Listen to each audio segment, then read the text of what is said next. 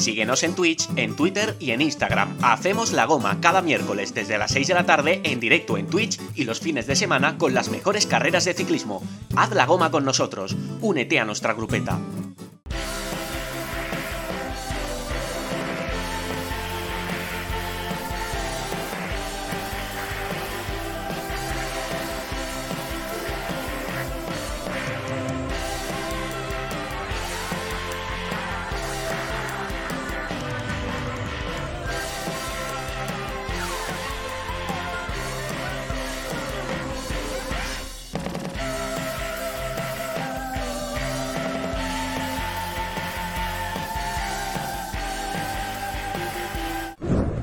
La goma. Únete a nuestra grupeta en Twitch y en redes sociales.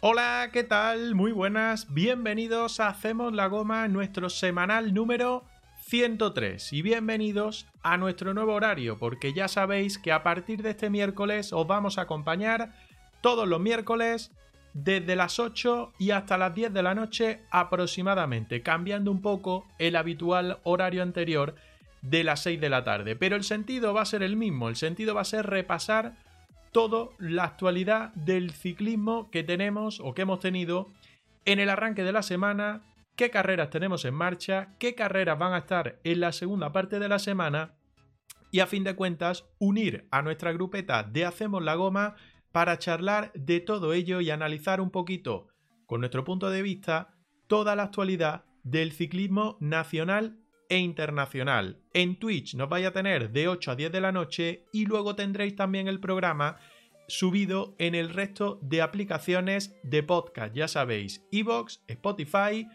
y Google Podcast. Temas que tenemos para el día de hoy, pues eh, Lua Tour, ese tour de los Emiratos que arrancó el pasado lunes, que ha celebrado hoy su tercera etapa y que ha tenido victoria para Movistar. Eneine Rubio, el ciclista colombiano que se ha estrenado en la máxima categoría con victoria y que le ha dado Movistar, creo recordar, no sé ya si es la quinta o sexta victoria de la temporada, estando tan solo a 22 de febrero. Así que no está nada mal el rendimiento que está firmando el equipo telefónico, el único equipo español de la máxima categoría, en este arranque de 2023. La general muy marcada por esa primera etapa eh, con abanicos que lo buscaron. El equipo de Renko Evenepoel lo buscó el eh, Quick Step, el Soudal Quick Step, lo consiguió.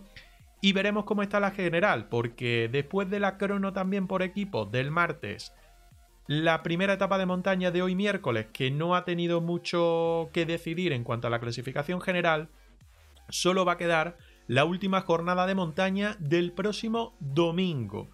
El líder de momento es Renko Evenepoel, pese a no haberse mostrado, al menos en la jornada de hoy en la montaña, como ese líder o como ese líder que sí demostró ser eh, Tadej Pogachar la pasada semana, tanto en Clásica de Jaén como Vuelta a Andalucía. Pero bueno, eso por un lado.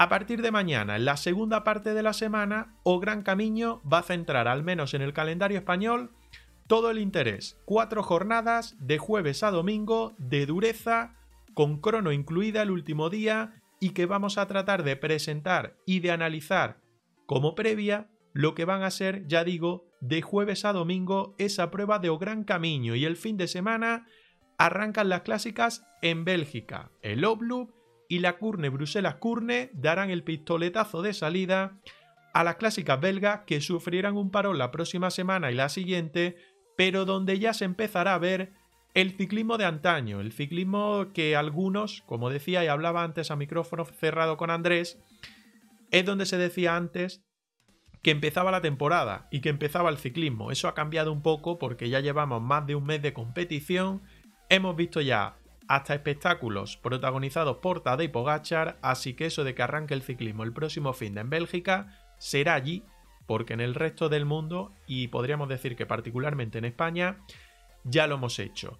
Aparte de todo ello, repasaremos el trofeo regularidad 4 CIC 2023, que no ha sufrido modificación con respecto al domingo cuando le dimos el último repaso, pero veremos quién es el líder y quién completa el podio, ya sabéis, más o menos tenéis una idea, pero lo repasaremos.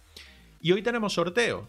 Entre nuestros suscriptores tenemos nuestro sorteo mensual. No voy a decir de momento cuál es el premio, os voy a dejar con la intriga, os voy a dejar con la duda, pero eso sí, os invito o bien a renovar el Amazon Prime si no lo tenéis activo, a dejárnoslo si es que no lo habéis hecho todavía, ya sabéis que con Amazon Prime no os cuesta nada ser suscriptor de Hacemos la Goma, tenéis esa suscripción gratis, eh, ya ha salido por el chat de hecho cómo vincular si tenéis la cuenta de Amazon Prime con Twitch y cómo dejárnosla, por lo tanto no tenéis excusa para hacerlo si lo tenéis, y si no nos podéis dejar también una suscripción de nivel 1, por ejemplo, que desde 3,99 al mes lo tenéis bastante accesible. Podéis regalar, bueno, cada uno puede hacer lo que quiera. Tenéis hasta las 10 menos 10, 10 menos 5 aproximadamente de la noche para, ya digo, o renovar el Prime, o dejarnos el Prime, o, o soltarnos una suscripción de nivel 1, ¿vale? Que eso siempre nos va a venir genial. Pues yo creo que prácticamente lo he presentado todo. Los temas que tenemos, lo que vamos a tocar de aquí a 10 de la noche, hay más, ¿eh? Porque Tadej Pogachar eh, ha hecho ha comunicado algo, lo hizo ayer. Eh, hablaremos un poco del debut de Vingegaard, que lo va a hacer a partir de mañana, aunque hoy alguno se ha echado manos a la cabeza cuando eh, se ha visto a Vingegaard por Málaga y no por Galicia, cuando debe de arrancar mañana un gran camino. Parece que se ha, tranquilizado, la cosa y solo ha ido a arreglar temas personales por Málaga, que ya sabéis que está muy ligado a la capital de la Costa del Sol. Y algún temita más por ahí que, también hay. Ya veo que nos estáis saludando por el chat. Dejadme que presente primero a quienes me van a acompañar hoy en la grupeta de Hacemos la Goma. Los pincho por aquí, les mando un aplauso. Andrés Porcel, ¿qué tal? Muy buenas. Buenas noches casi, deberíamos decir ya. ¿Qué tal, Olivencia? Buenas noches. Sí, con este nuevo cambio horario debemos introducir esa, esa variable también en el, en el saludo inicial. Pues fíjate, lo comentabas al principio, dos de Jorgensen, una de Gaviria, dos de Guerreiro y una de Einer Rubio. Son seis las victorias que ha sumado eh, Movistar Team en este 2023. Eh, impresionante el estado de forma en el que se encuentra el equipo desde el cierre de la campaña 2022. Lo mejor para ellos, también para los aficionados eh, al ciclismo que les apoyan, por supuesto, es que esa continuidad se está produciendo en la motivación, en la forma de correr, en una ambición diferente y en un ciclismo más ofensivo que incluso, luego entraremos en detalle seguro, se ha trasladado al que es su líder, un Enric Mas al que estamos viendo con una actitud diferente encima de la bicicleta y mostrando unas cualidades distintas, aunque todavía no ha sumado victoria. Pero eh, si continúa en una línea similar a lo que vimos en Vuelta a Andalucía, no tardarán en llegar también ese triunfo para él. Estos son solo algunos de los elementos que tenemos que comentar hoy porque hay mucha competición en marcha, incluida la previa del inicio de las clásicas. Es un día muy especial, el de el Omloop, porque eh, sabe a ciclismo belga, eh, se empiezan a ver los primeros bloques fuertes de las clásicas, aunque todavía falten nombres, y eh, sin duda esta carrera es emocionante casi de principio a fin. Antonio Campos, el hombre por el que la gente nos ve, nos sigue y nos escucha. ¿Qué tal? Muy buenas, ¿cómo andas? Hola, buenas noches. Pues muy bien, la verdad. Aquí ya tranquilito y de nuevo aquí en el podcast. Muy bien, eh, semana por Valencia, semana intensa, ¿no? De, curro, imagino, con muchas cosas, pista de gente, chicos, eh, preparación, carrera, de todo un poco, ¿no?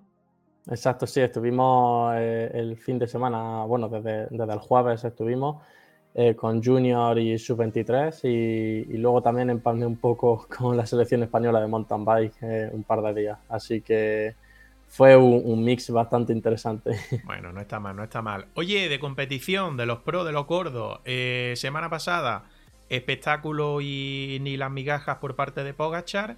Eh, si nos planteamos lo mismo, esta semana a partir de mañana, eh, ¿podríamos ver lo mismo con Vingegaard o, yo, o tú crees que el danés se lo va a tomar con más calma? Yo creo que es el gran favorito, pero creo que tiene otra mentalidad distinta a Pogacar. Creo que él tiene un objetivo, dos a lo sumo, muy claro eh, durante el año. Y, bueno, y se concentra en, gastar todas las balas en esos días, no en, dar exhibiciones de principio de año. Creo que son dos mentalidades distintas, aún así creo que, que mojará, la verdad, porque es el gran favorito. Cuatro etapas, ya digo, muy interesantes. Después las vamos, vamos a hacer la previa, vamos a ver esas cuatro jornadas con una crono el último día. O sea que van a tener un poquito de todo para, para lucirse. Algún final que yo he escuchado por ahí que puede ser un poco de encerrona y tal. Pero bueno, luego, luego lo bichamos. Dejadme que termine la presentación, ¿vale? Antes de empezar ya con todos los temas. Primero, saluda a la gente que ya tenemos por el chat. Por ejemplo, a ver quién nos saludaba por aquí. Electromotive Diesel, siempre Chava, que nos decía buenas tardes. Joaquín Montilla, que también nos saludaba. Nos decía buenas noches. Eh, y siempre Chava ya se lanzaba directamente a la piscina, cosa que agradecemos. Dice, los dos grandes debutando en España. Poco se habla. Pues sí, Pogachar lo hizo la pasada semana y Vingegaard o Vingegaard o Vingegaard o como se llame, eh, lo hará desde mañana. Lo hará desde mañana, aunque ya digo, después lo tocaremos. Parece que hoy se le ha visto por Málaga, que ya sabéis que eh, junto con su familia pasa temporada o parte del año por allí. Y creo que han tenido hasta que aclarar que no pasa nada, que todo tranquilo, que mañana va, va a empezar o gran camino, pero han tenido que, salir un poco al paso porque se había movido un poco de temor de que si es que pasaba algo y no iba a correr mañana. Pero bueno, ahora cuando hagamos previa de Gran Camino, tratamos también el tema, tratamos ese debut y qué es lo que se le puede, se le puede plantear. Dicho esto, os animo a no solo participar por el chat, haceros seguidores si no lo sois, dejarnos una sub que ya sabéis que a las 10 menos 10, 10 menos 5 tenemos sorteo. He fijado por el chat eh, un mensajito de comparte el directo de Hacemos la Goma dando un RT. ¿Eso cómo se hace? Pues si tenéis cuenta de Twitter, pincháis en el enlace de Twitter Hacemos la Goma, os lleva directamente al tweet y si le dais un retweet o un me gusta, pues siempre se agradece porque vamos a llegar a más gente y más gente puede pinchar, entrar, descubrirnos, vernos, a lo mejor se van, a lo mejor se quedan, quién sabe, pero eso nos ayuda un poquito más. Eh, más cosas, ya sabéis, podéis hacer vuestra compra en 4CIC, 4CIC.es con el 10% de descuento. Eh, introduciendo el código Ciclismo de Granada, bien comprar en HSN a través del enlace que saltará eh, a lo largo del directo en el chat. Eso hará que nos dejéis una comisión al comprar nutrición deportiva o alimentación saludable en HSN. Y lo que he dicho antes, que cuando acabemos a las 10 de la noche, hoy me voy a acostar más tarde, por cierto, eh, todo lo empaqueto y lo subo a iBox, Spotify y Google Podcast. Por si no nos habéis podido ver en directo, pues ahí nos podéis escuchar, eh, como siempre, como venimos haciendo, desde el 2020. Desde el 2020, después de la encerrona más o menos, casi a final de año, empezamos con esta locura de hacemos la goma. Y luego está por ahí el grupo de Telegram, que siempre charlamos, comentamos carreras y demás locura, que también os podéis sumar si queréis sumaros al grupo de Hacemos la goma en Telegram. Venga, creo que no tengo ninguna cosa más por ahí. Lo que sí tenemos ya es ir hablando de actualidad. Y la actualidad se centra, porque ya estamos en plena temporada, en carreras. Carreras como el UAE Tour, eh, esa prueba que se disputa en, eh, en, el desierto, en los Emiratos Árabes, que en principio los dos últimos años, pues ya sabéis que fue dominada por eh, Tadej y que este año, pues buscaba nuevo dueño. Buscaba nuevo dueño, en principio, el gran favorito y el claro favorito, Renko Evenepoel, que se ha plantado eh, sabiendo que no iba a Pogachar y le han dado además el dorsal número uno, así como diciéndole, venga, que te tenemos que lucir un poquito. Primera etapa se armó un poco por el viento, se armó bastante por el viento, quedaron algunos de los favoritos, digamos, eh, cortados, perdieron casi todas sus opciones de la clasificación general porque además solo hay dos jornadas llegada en alto, el resto teóricamente va a ser para los sprinters. Segunda jornada, la crono por equipos, que yo me equivoqué el domingo y dije que era individual, crono por equipos de creo que eran 17 kilómetros. Em, la ganó el Soudal Quick Step. Eh, solo un segundito le sacó de ventaja a Education First. Y hoy, en la primera llegada en alto, lo pincho por aquí. La victoria ha sido para el ciclista de Movistar, Einer Rubio, que se ha impuesto eh, después de escaparse en esa subida eh, última subida eh, del grupo principal, Renko Evenepoel. Ha entrado a 14 segundos y un segundito más le han picado al grupo principal, encabezado por Adam Jade, Alexei Lusenko, Luke Platt, que ha perdido, ha cedido el liderato, que lo ganó en la crono del martes, y entre otros favoritos, pues Thomas Gloa, que andaba por ahí, Seb Hughes, Pello Bilbao, que está muy bien clasificado en la general, ahora lo veremos, pero lo dicho, que para mí, no sé la opinión que tenéis, no sé si habéis visto la etapa, para mí, primera y casi única jornada de montaña, no, el domingo hay otra, pero gatillazo total. Einer Rubio ha pillado por sorpresa, se ha marchado, ha ido haciendo ventaja, yo creo que en principio el grupo lo ha dejado como diciendo, lo vamos a coger ahora después, pero es que no ha habido ni un equipo, ni ningún líder que haya dicho, voy a tirar o vamos a tirar para reducir ventaja e intentar ganar etapa o intentar atacar. Se han llegado prácticamente todos al tran tran. Mar Soler ha sido el único para el UAE, para, para Adam Jade, que ha tirado los últimos metros, o menos, o el último kilómetro aproximadamente, y poco más. Y es que además ahí tienes el, perfil que lo, has pinchado en la pantalla junto con, con, el resultado y es indicativo de lo, de lo poquito que ofrece esta, esta carrera a nivel de, recorrido, de, itinerario en su, en su día a día. Sí que es verdad que tiene alguna jornada de montaña con un final prácticamente aislado. En el terreno previo no hay demasiadas oportunidades o demasiadas opciones para, hacer daño y todo se concentra para, para la extensión definitiva. Entonces, los guiones en esta carrera suelen diferir poco. Hay poco espacio para las sorpresas y hoy no, no ha sido menos.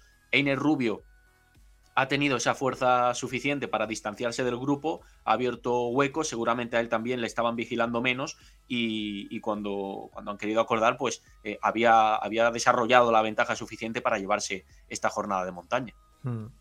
Eh, Antonio, es lo que digo, yo creo que al final ningún equipo ha cogido, ha cogido el, eh, peso, digamos, del grupo principal. A lo mejor también el UAE debería de haber sido el que lo hubiera llevado antes, pero claro, Adam Jade no está tan cerca en la clasificación general, anda un poco lejano porque estuvo en uno de los cortes del pasado lunes, en uno de los abanicos.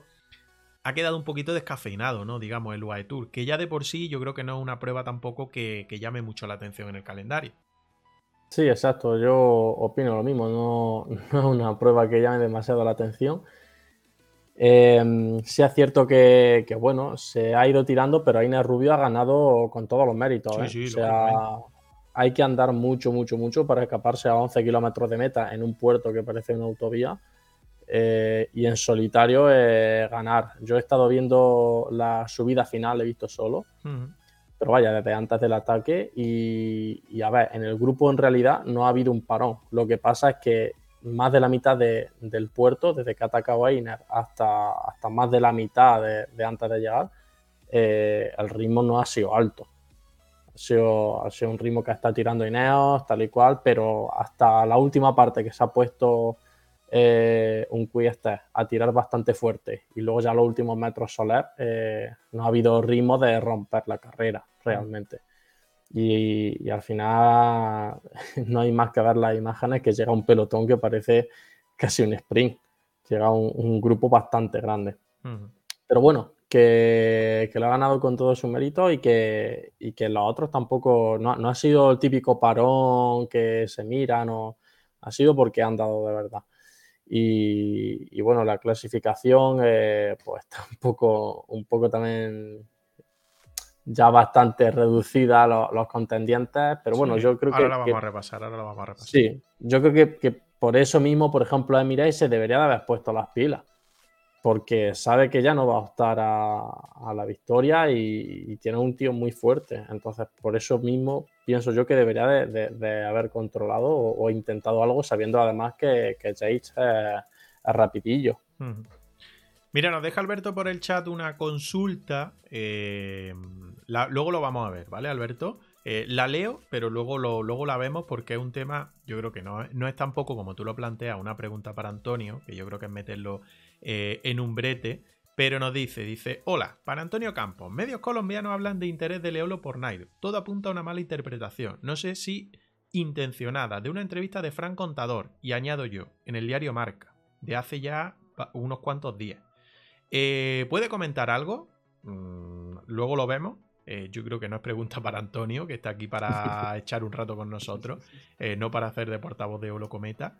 Pero mm, yo creo que va más por lo que el propio Alberto dice en el chat, que es una mala interpretación que hacen allí en Colombia, que es una entrevista que, si no creo mal, yo la leí, creo que es como del 16 o 17 de febrero, o sea, hace ya días, y ayer lo publicaron en Colombia. O sea, van un poco a rebufo y hace una interpretación de una pregunta que le hacen sobre la situación de Nairo.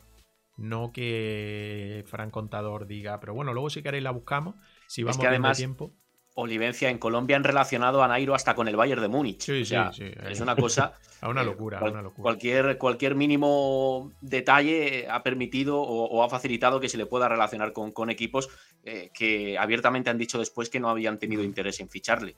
Pero todo esto se resume, bueno, si Antonio quiere decir algo que lo diga, todo esto se resume y, y salió la publicación hace ya tiempo en lo mismo en la asociación, como se llame esta, del ciclismo creíble, que creo que todos los pro están obligados, prácticamente obligados, a estar dentro. O sea que, que ya de por sí ya se obtiene la misma respuesta ahí, ¿no? O sea que, que es imposible, no, no se va a hacer porque el propio asociación, agrupación esta, emitió la semana pasada un comunicado hablando de los ciclistas dopados o que habían, eh, o que habían tenido investigación o que se habían dopado el año pasado y hablaban directamente del caso de Nairo Quintana, o sea, como diciéndolo a los equipos, ni se ocurra, que es otra más.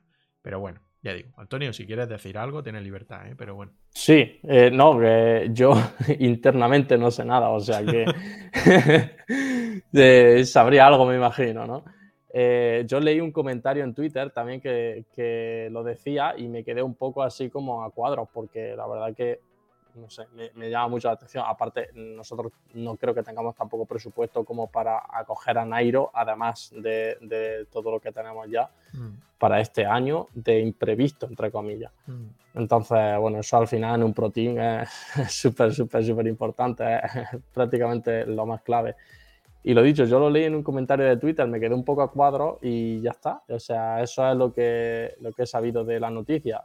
Yo me imagino que si hubiese sido si Frank lo hubiese dicho abiertamente eh, o lo hubiese dicho claramente, eh, le hubiesen dado muchísimo, muchísimo, muchísimo bombo, porque bueno, ya todos hemos seguido el tema de Nairo estos últimos, estas últimas semanas y meses, y a la mínima que hay un rumor, eh, lo habla todo el mundo. Mm. Entonces, bueno, sí, imagino que será una, una mala interpretación, como dices tú. Ya digo, que si no nos da tiempo a verlo hoy, lo, lo vemos el fin de semana. Lo vemos el fin de semana de una entrevista en Diario Marca que le hace Nacho La Varga.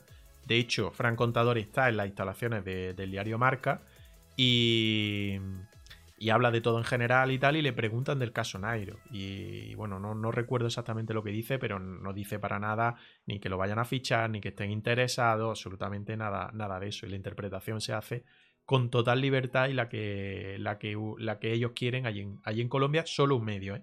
Creo que Antena 2 o algún medio, algún medio así.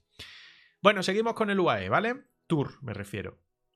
Clasificación general que hacía referencia a Antonio Campos. Ya digo que luego después vamos a tratar muchos temas más y sueltos que hay, ¿vale? Que no es. Eh, que no es. Em, que no es que no queramos tocar y demás, sino que luego tenemos más, temas cuando, cuando repasemos toda la actualidad. Clasificación general: Renko Ebenepool eh, es el líder después de esta tercera jornada. Ya digo, primera jornada en alto, la última será el domingo y la siguiente y única más que hay.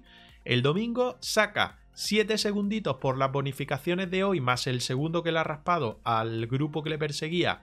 Luke Plack, el ciclista de Ineo Grenadier, el, eh, australiano, 7 eh, segundos. Pello Bilbao, el español, es tercero a 11 segundos. Y luego ya el salto después de esa primera jornada que, hubo abanicos, pues está en Stefan de Bot de Education Fair a 1 minuto 01, Bot Pulse de Bahrein a 1.04, Harman Howe de Team DSM a 1.10, igual que su compañero Lennox Sud, Einer Rubio octavo a 1.11, Eistenhauser noveno a 1.11 y Adam Jade de UAE, eh, lo diré, de UAE Team Emirates y uno de los grandes favoritos después de aquella primera jornada, eh, pues es décimo a 1.12 del líder Renko Ebenepool. ¿Esperáis otra cosa distinta que Renko se lleve la general el domingo, teniendo en cuenta que jueves, viernes y sábado son etapas llanas? Salvo que haya intentos de abanicos como el lunes, va a ser muy extraño que pase algo. Y además hay nómina de sprinter muy muy amplia. Y el domingo esa última llegada en alto un poquito más dura que la de hoy, si no recuerdo mal, pero del mismo estilo, es decir, carreteras anchas, subida larga, pero carretera muy ancha y que, bueno, pues dan poco pie a la emboscada y más a, a llegar en grupo, en trenecito, como le, queráis decir. el favorito es, sin duda, hasta, hasta el último día y, además ya está liderando la clasificación general. Luego hay otro elemento, es, importante el factor del viento y de los abanicos para intentar hacer daño también en la clasificación general. Lo vimos en la primera jornada, pero es que ahí tanto el propio Renko por sus características como el equipo que le rodea eh, son probablemente especialistas en controlar esa situación y son los primeros que pueden armarla, más que, más que sufrir las, las consecuencias. Entonces, eh, parece complicado que le puedan apear de ahí, aunque, bueno, eh, aquí está lo, bonito de, la competición, que nos puede sorprender y se puede armar una, una emboscada que les pille también a contrapié. Viendo la general, quería comentar un detalle. Sí. Y es que está, está cuarto el, el sudafricano Stefan de en lo que va de carrera y otro equipo que están dando una barbaridad en este inicio de campaña es el suyo, el EF Education Easy Post, que está ganando parciales, colocando bien a sus, eh, a sus hombres fuertes en las, las, generales y haciendo un inicio de, temporada bastante bueno. Bueno, lo de. Lo de. Mm, lo diré, se me ha ido el nombre ahora mismo. Lo del danés en Algarve, aunque le quitaron al final la general el sábado y el domingo la crono no lo hizo bien, fue espectacular. ¿eh? Las dos etapas que se llevó cómo le levantó el sprint en una de las jornadas y cómo sorprendió al pelotón en otra de las jornadas, fue espectacular. ¿eh? Sí, sí, sí, sin duda. Es que eh, además es un, es un corredor eh, con tantas variables porque puede ganarte un sprint, eh, se agarra muy bien en, llegadas duras, en, subidas también, en media montaña incluso, y, es un ciclista absolutamente todo camino. Hmm. Antonio, ¿alguna sorpresa de aquí al domingo o lo descartas por completo? Bueno, entre los tres va a estar. Es decir, entre Renko, Luke Plag y Pello Bilbao va a estar. No sé si le ves algún chance a Pello, que es un hombre rápido. Claro, Renko también lo es. Igual te caza alguna bonificación el jueves, el viernes o el sábado. Sí, a ver, eh, por Pello me lo espero, pero la verdad que es que teniendo a Benepool y, al equipo detrás, eh, lo veo súper, súper difícil y sobre todo por un detalle, viendo la etapa, eh, ha subido con la boca cerrada todo el puerto. O sea, iba quedándose gente, iba, por ejemplo, su gregario iba dándolo todo en, los dos últimos kilómetros y es que él iba mirando para los lados tranquilo, como si estuviese rodando con la grupeta. Mm. Entonces, parece ser que, que, está en una forma buenísima. Creo que este tipo de puertos le van muy bien. Eh, puerto que es fácil ir a rueda, entre comillas. Mm. Y, bueno, yo, yo, no me espero otra cosa que, que no sea que gane Renko. Eh, si es cierto que, que Pello es de los típicos que de los ciclistas inteligentes que sabe aprovechar las situaciones y tal, pero, pero lo tiene complicadísimo. Y lo de Renko, ¿cómo lo veis? Porque en Vuelta a San Juan, a ver, era muy temprano, era todavía inicio de temporada, mes de enero, no, había, no se había ocurrido prácticamente nada. Si en la jornada del Alto del Colorado se le vio, atacó a 10 kilómetros, pero de la misma forma que atacó, luego se vino abajo porque no pudo aguantar el ritmo de Miguel Ángel López, de Bernal, eh, de Guita, que creo que estaba también ahí en ese grupo. Y yo me esperaba otra cosa también en este White Tour. El primer día estuvo muy activo buscando esos abanicos y de hecho en primera persona los forzó. Pero yo hoy particularmente, ya hemos hablado un poco más anteriormente de esto, pero yo esperaba un poco más. Eh. Yo qué sé, viendo también eh, la forma en la que Pogachar la semana pasada eh, mostró todo y se dejó todo. No sé, yo creo que Renko es de estos que se pican también, ¿no? Sí, a mí yo pienso lo mismo. Yo creo que es un corredor que también le gusta responder de la manera más explosiva y, ser dominador, pero en su inicio de temporada está, está siendo eh, más o menos a fuego lento, por lo que vimos en San Juan, aunque aquí está liderando la clasificación general. ¿eh? Al final está siendo el mejor del, del UAE Tour hasta, hasta el momento, aunque no con ese nivel de exhibición que le hemos visto a Pogachar en, Jaén, en Clásica de Jaén, eh, después en la, en la Vuelta a Andalucía. Ahí sí se está produciendo una diferencia que yo creo que también puede venir motivada un poco por el tipo de carrera.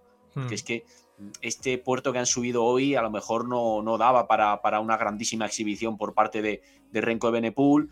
En la crono, por equipos, sí que, sí que su bloque estuvo a la altura de lo que se suele presuponer en el, en el Quick. Y el primer día, él mismo estuvo, como tú bien has dicho, eh, provocando esos abanicos que beneficiaron al, campeón belga, a su compañero, al velocista Tim Merlier. Entonces, es verdad que le está saliendo un muy buen UAE Tour, aunque hemos disfrutado más eh, por ahora en lo que va de campaña de las exhibiciones de Pogachar que de las de Ebenepool. Hmm. Nos podéis ir dejando por el chat, ¿vale? Vuestra opinión sobre este UAE Tour. No sé si lo estáis siguiendo o no, porque por horario ya sabéis, terminan la etapa aproximadamente sobre de una y media, dos de la tarde, cuando están terminando todas las jornadas. Pero bueno, el rendimiento de Renko, que yo creo que es el nombre propio de este Tour de los Emiratos, del UAE Tour, ¿qué os está pareciendo? Si esperabais más, sobre todo en la jornada de hoy, si esperáis que el domingo se va a llevar la clasificación general, que parece que lo tiene bastante factible, solo tiene a Luke Platt y a Pello Bilbao por detrás, a segundito sí, pero claro, es que no hay terreno, así que a ver dónde lo pueden intentar coger.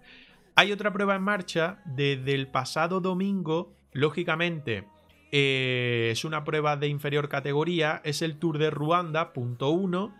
Vamos a repasar solo la clasificación general porque hay algunos españoles ahí metidos.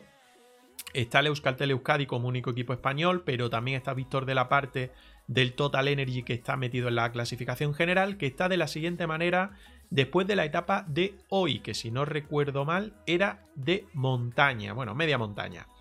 Thomas Bonnet del Total Energy es el nuevo líder después de la jornada de hoy. Genok Mulubrand del Green Project Bardiani CSF es segundo a 20 segunditos después de ser el líder, de vestirse de líder en la jornada de ayer. Lecer del Soudal Quick Step 20 segunditos también es tercero. Buidak eh, es cuarto. Bercher, quinto del Total Energy, Víctor de la parte, sexto del Total Energy, Calzoni del Q36.5, séptimo, Gemane, octavo, eh, Ejob, noveno, y por ahí también anda Mikel Vizcarra del Euskatel Euskadi, que es décimo cuarto a 31 segundos eh, de ese liderato. Mikel Iturria, también del Euskatel Euskadi, es décimo séptimo, es decir, dentro del top 20, a 41 segundos del el liderato. Si no recuerdo mal, aquí el año pasado, ¿el Burgos se llevó la general o lo he soñado yo? Pues el año pasado. Esta fue la de. Vamos a verlo. El año pasado lo ganó, lo ganó Testación, el corredor. Namael es difícil de pronunciar, ¿eh? Testfaction, el corredor de entonces sí, Hopper. Vale. Eh, sí puede ser ser temporadas anteriores. Madrazo, hizo, hizo alguna. no sé, creo que ganó. O, o estuvo haciendo muchos podios. Madrazo estuvo por ahí, sí, es verdad. Hizo algún segundo puesto, ¿no? Se le escapó alguna etapa o algo de esto, ¿no? ¿Fue? Sí, creo recordar, creo recordar. Sí, sí. Y llegó a estar líder, lo, estoy comprobando sobre, sobre la marcha, llegó a estar líder de la carrera en la etapa 5. Luego ya cedió el, liderato y se lo quedó el corredor del, del Androni. ¿Ves? No tengo tan mala, no tengo tan mala memoria. Dice siempre echaba por el chat. Yo me acuerdo a primera hora. Pero luego siempre me lío con el curro y se me pasa al final de etapa, hablando del UAE Tour. Es que tampoco te pierdes mucho, ¿eh? Mira, Antonio ha hecho un buen resumen. Ha visto eh, la última subida, que yo creo que han sido de 20 kilómetros, ¿no, Antonio? Y tampoco ha sido apasionante. Y claro, los sprint, pues lo mismo. Yo creo que si te pones la carrera a la 1 y 20, 1 y media, pues prácticamente va a ver lo más interesante. El UAE nunca ha tenido una narrativa muy épica, así que lo normal. Bueno, pero no sé. Es que eh, vale que no han llevado a Pogachar, pero es su carrera, es la carrera por la que tiene su sponsor, vamos a dejarlo ahí. Y. Y. Y. Y. Y. y uy, que me ha saltado aquí un comentario muy largo, ahora lo leemos. Eh, yo me esperaba más en la etapa de hoy. Solo se ha visto a Mar Solera ahí trabajando para, para Adam Jade. Nos dice Charlie Rasola, que es la primera vez que interviene por el chat. Se lo agradecemos. Si no nos sigues, dale al follow, ¿vale? Dice, me ha sorprendido que Pello no se haya metido hoy en el sprint. Movistar muy bien, usando a torre de lanzador de Iner Rubio y con cabalgada previa de Lazcano. Buen percherón. La mentalidad definitivamente ha cambiado. A ver Gaviria estos días. El domingo creo que estará mucho mejor. La gente se moverá más, es más dura y no tiene más oportunidades. Tengo favorito, pero ojo con Plat. Renko el corrector. Ah, Renko que decía por lo de antes. Os sigo, sigo. Gracias. Muchas gracias, Charlie Razola.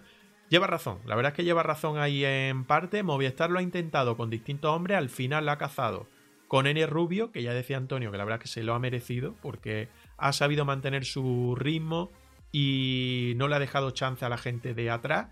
Y lo de Gaviria, mm, bueno, primera jornada que estuvo marcada por los abonicos, segunda jornada la crono por equipos, que por cierto Movistar fue el segundo peor equipo del World Tour en hacer la crono por equipo.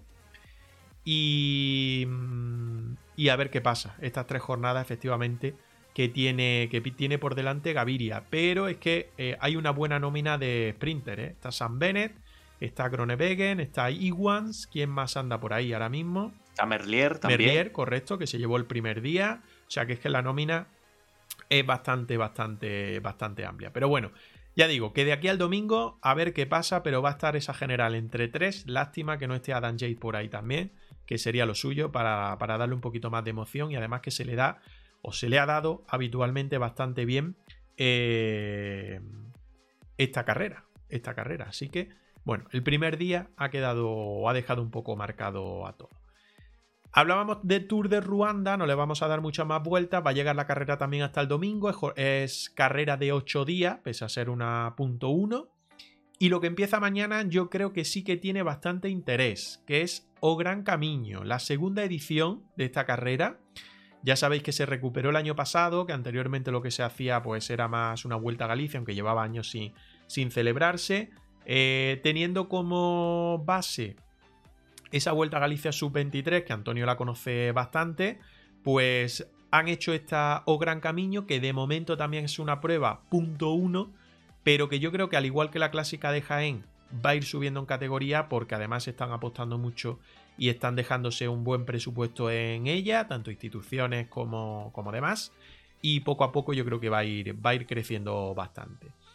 Lo más interesante de esta carrera, pues que mañana va a debutar el actual ganador del Tour de Francia, Jonas Vingegaard. Eh, su debut en 2023 lo va a hacer en España, lo va a hacer en una carrera, sí, punto uno, pero que presenta un recorrido muy, muy atractivo. Después de esto se verá las caras en París-Niza eh, en semana y poco con uh, Tadej Pogacar, que después hablaremos de ello. Y yo creo que es una buena prueba de fuego, primera prueba de fuego para un Vingegaard que, claro, sigue teniendo ese cartelito de ciclista que se ha llevado un Tour de Francia, sí, pero igual por fallos del propio Pogachar. Que luego esto parece una locura, que, hay que estar ahí y hay que tener la fuerza suficiente. Pero muchos le siguen colocando ese cartel de ganó porque Pogachar no estuvo bien. Yo la verdad que esto no... nada, porque vaya. Eso es que has visto una etapa de, ciclismo y has visto que uno está más fuerte que otro en esa etapa y ya está. Pero, pero bueno, eh, la verdad que, a ver qué nos depara, la Vuelta a Galicia es súper dura, es súper dura, es una Vuelta a Andalucía 2.0, a perfiles, eh, por lo menos este año. Por lo cual va a ser bastante, bastante interesante. Hay equipos de bastante nivel y luego hay equipos eh, Pro Tour un poco más, eh, pues con un nivel más bajito, y Pro Team, perdón, que luego no escucha. Uh. que además ya, ya, es twitchero, ¿eh? ya es twitchero de manera oficial, se, ha entrenado, se ha entrenado ya. Así que, así que bueno, hay, hay una gran diferencia. A ver, seguro que va a ser una carrera bonita porque los equipos pequeños intentarán estar en escapada, intentarán andar toda la guerra posible y, va a ser algo más movido. No, no creo que sea una carrera eh, pues bueno, aburrida. Además, el perfil, lo dicho, eh, viendo ya desde la primera etapa, son etapas largas, incluso la, la etapa 3, la etapa 3 que es durísima, con tres puertos de primera. La del sábado, sí. Que haremos directo, por cierto, para reaccionar a esa etapa el sábado, ¿vale? Junto con el Low Loop y una clásica también en Francia que luego repasaremos, las tres, reaccionaremos el sábado a partir de las 4 de la tarde. Exacto, pues pinta, pinta bastante interesante. Además, eh, en Movistar va Guerreiro, en principio, va Sosa también, que creo que este año todavía no lo hemos visto debutar. Eh, luego Jumbo, Jumbo lleva un equipazo eh, con Attila Walter. Attila Walter, que debuta. Mm. Sí, Steven Cruisewis y luego Johannes Teumiter, quedaros con ese nombre. al, igual que, al igual que os dije ya eh, hace, hace una semana eh, Thomas Gloak, que bueno, que ese, ese, ya os lo dije un poco con ventajismo porque había ganado en Valencia, pero, pero ese chico va a ser una estrella. Quedaros también con este, con Stone Meter.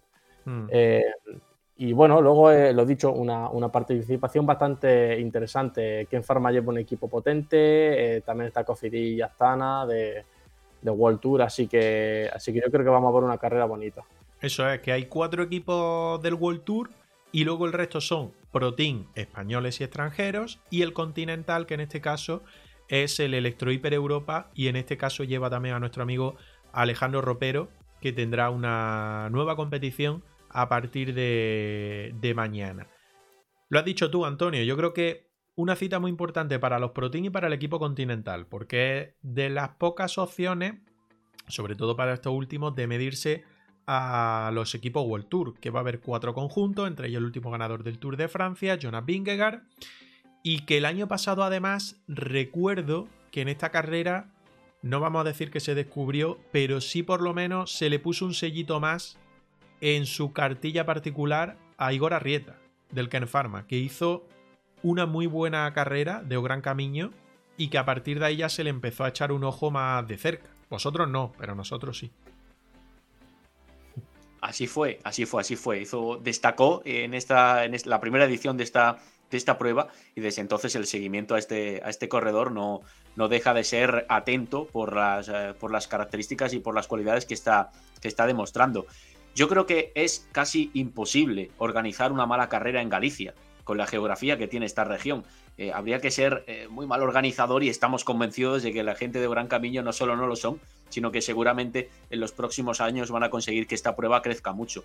Y es que las etapas que, tiene la, carrera, que, que, ahora veremos, un poco recogen las, las, cualidades para la práctica del ciclismo que tiene, que tiene esta tierra. Luego es verdad que la participación es interesante, que los Pro Team tienen una, buena ventana en o gran camino para destacar, porque por la categoría de la prueba, claro, no están todos los World Tour y eso siempre te da, te da posibilidades de, conseguir mejores resultados. Y hay otra cosa que me ha llamado la atención y es que los vínculos históricos entre Galicia y, Portugal quedan bien remarcados en el ciclismo, quedan bien remarcados en esta o gran camino, porque eh, van como invitados el, Radio Popular eh, Boavista, EFAPEL, y, también creo que el equipo Obos Matinados, que creo que también es portugués. Así que son hasta, hasta tres conjuntos eh, del país iluso que reciben invitación para correr en O Gran Camino, para correr en Galicia la carrera O Gran Camino. Mira, repasamos así Starlit, aunque Antonio le ha hecho un buen repaso, yo creo que lo principal, Movistar, Jumbo Visma, Astana y Cofidi son los cuatro equipos del World Tour eh, que van, Movistar con Sosa y Guerreiro y Abner González como principales nombres, eh, digamos, para la clasificación general, sobre todo porque es una carrera que ahora veremos que tiene mucho desnivel toda la jornada. El Jumbo Visma con Rohan Dennis, Crushbit, Attila Walter, que recuerdo fue líder del Giro de Italia hace un par de temporadas, durante bastantes jornadas. Jonas Vingegaard y Stone Emited, que lo ha destacado aquí Antonio Campo y lo vamos a apuntar. El Astana con De la Cruz eh, Moscón eh, como más destacados, Cofidis que no tiene confirmado todavía sus 7, pero aquí están, entre otros, los hermanos Herrada, Rubén Fernández, Johnny Zaguirre y Jonathan Lastra. Y luego están los protein españoles, Euskaltel Euskadi con Carlos Canal. Ojo, adelanto. Y lo digo ya, me voy a lanzar a la piscina. En principio hoy va a estar Carlos Canal con nosotros, ¿vale? Eh, ya sabéis que es el líder de nuestro trofeo regularidad 4C 2023, que luego repasaremos. Eh, pero como mañana empieza Gran Camino, la gente de prensa y comunicación de Euskaltel Euskadi nos pidió eh, retrasar la entrevista al miércoles de la semana que viene. Así que si no pasa nada, el miércoles día 1 de marzo, es decir, el próximo miércoles, nuestro semanal 104 estará con nosotros Carlos Canal, que está firmando un inicio de temporada espectacular. Ya sería de traca que encima se llevara una etapa en O Gran Camino. Va a ser complicado, ¿vale? Va a ser complicado. Eh, yo creo que por desnivel que tiene en todas las etapas. Pero bueno. Euskatel Euskadi, que tiene por ahí, ya, ya digo, aparte de los dos hermanos Azparren, Eneco y Xavier Miquel, Isasa Cuadrado y Carlos Canal. El Ker Pharma, con Igor Arrieta, que ya lo destacó el año pasado.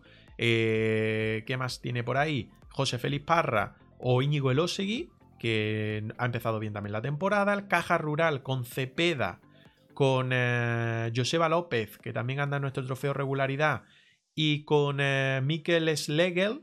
El Burgos BH con Langelotti, Alejandro Franco, Pelayo Sánchez, eh, Jesse Ball o Andrés Camilo Ardila, que a ver qué puede hacer, porque yo creo que es una prueba también que se le adapta muy bien. Y luego eh, Q36.5, Tinko Ratec, Eleolo Cometa, Antonio Campos, que está también por aquí, con Rivi, con Vice, con Maestri, con Lonardi, con Alex Martín, Gavazzi, Fortunato. Lorenzo Fortunato, ¿bien, Antonio? Bien, sí, sí, bien. Tuvo una caída en, Andalucía, pero bueno, se, está recuperando bien y, yo creo que estará en buenas condiciones. El Human Powered Hell y ya los que vienen son equipos continentales. Si no me equivoco, el Trinity creo que también es continental. Electro Hiper Europa con Rich, José María García, José Luis Faura, Xavi Cañellas, Alejandro Ropero, Alex Molenar y Andreu Bolmer tienen buen equipo. ¿eh? Para ser un Conti, tienen muy buen equipo. El AP Hotel Resort Tavira, el FAPEL Cycling, por cierto, el AP Hotel con dos españoles, Samuel Blanco y Delio Fernández. El el Taffer Obos Matinados Mortagua con otro español, Alge Sánchez, y el Radio Popular Paredes Boavista con dos, tres españoles, Guillermo García, que está en nuestro trofeo regularidad 400 2023, Raúl Rota y Vicente Hernáiz. Estos dos son ex Manuela Fundación, ¿no? Si no me equivoco. Exacto. Son dos ciclistas que estuvieron en el Manuela Fundación. Bueno, ya digo, carrera punto uno, que yo creo que va a ir a más, pero que de momento pues es la categoría que tiene. Etapas. Mañana jueves. Eh, espérate, que me he ido a la última, no puede ser. Etapa 1, esta sí. Madre mía, la que tengo aquí lea. Esto por preparar las cosas a última hora, si es que no puede ser. Etapa 1, Muralla de Lugo, Sarriá, 188 kilómetros, pero creo que tiene más de 3.000 metros de desnivel, ¿vale? Que lo he visto por ahí, luego le echamos un vistazo si queréis. Tiene eh, tres puertos de tercera, terminando en bajada el último puerto, el Alto de Montán, 5,4 kilómetros al 3,9%. Anteriormente el Cruz de Trucio, 4,6 kilómetros al 5,3%. Y el Alto de Fontenia, 5,1 kilómetros al 7,9%. Es el puerto más duro, pero es el primero de los que tienen que subir. Aunque los dientes de sierra, aquí me pierdo porque aunque no sean cotas puntuables o puertos puntuables, tiene bastante a lo largo de toda la jornada. En principio, pues se debe de marcar quién va a ser el primer líder de la carrera y afrontar el resto de jornadas. ¿Qué van a ser? El segundo día aguarda, eh, perdón, Tui aguarda Monte Trega 184,3 kilómetros. Esta sí acaba en alto. Eh, acaba en alto en un puerto de 3,9 kilómetros al 7,1%. Y pregunto, Antonio, tú que controlas más la zona, yo leí por ahí que hay una llegada en alto que es como este rato, ¿no? ¿Puede ser?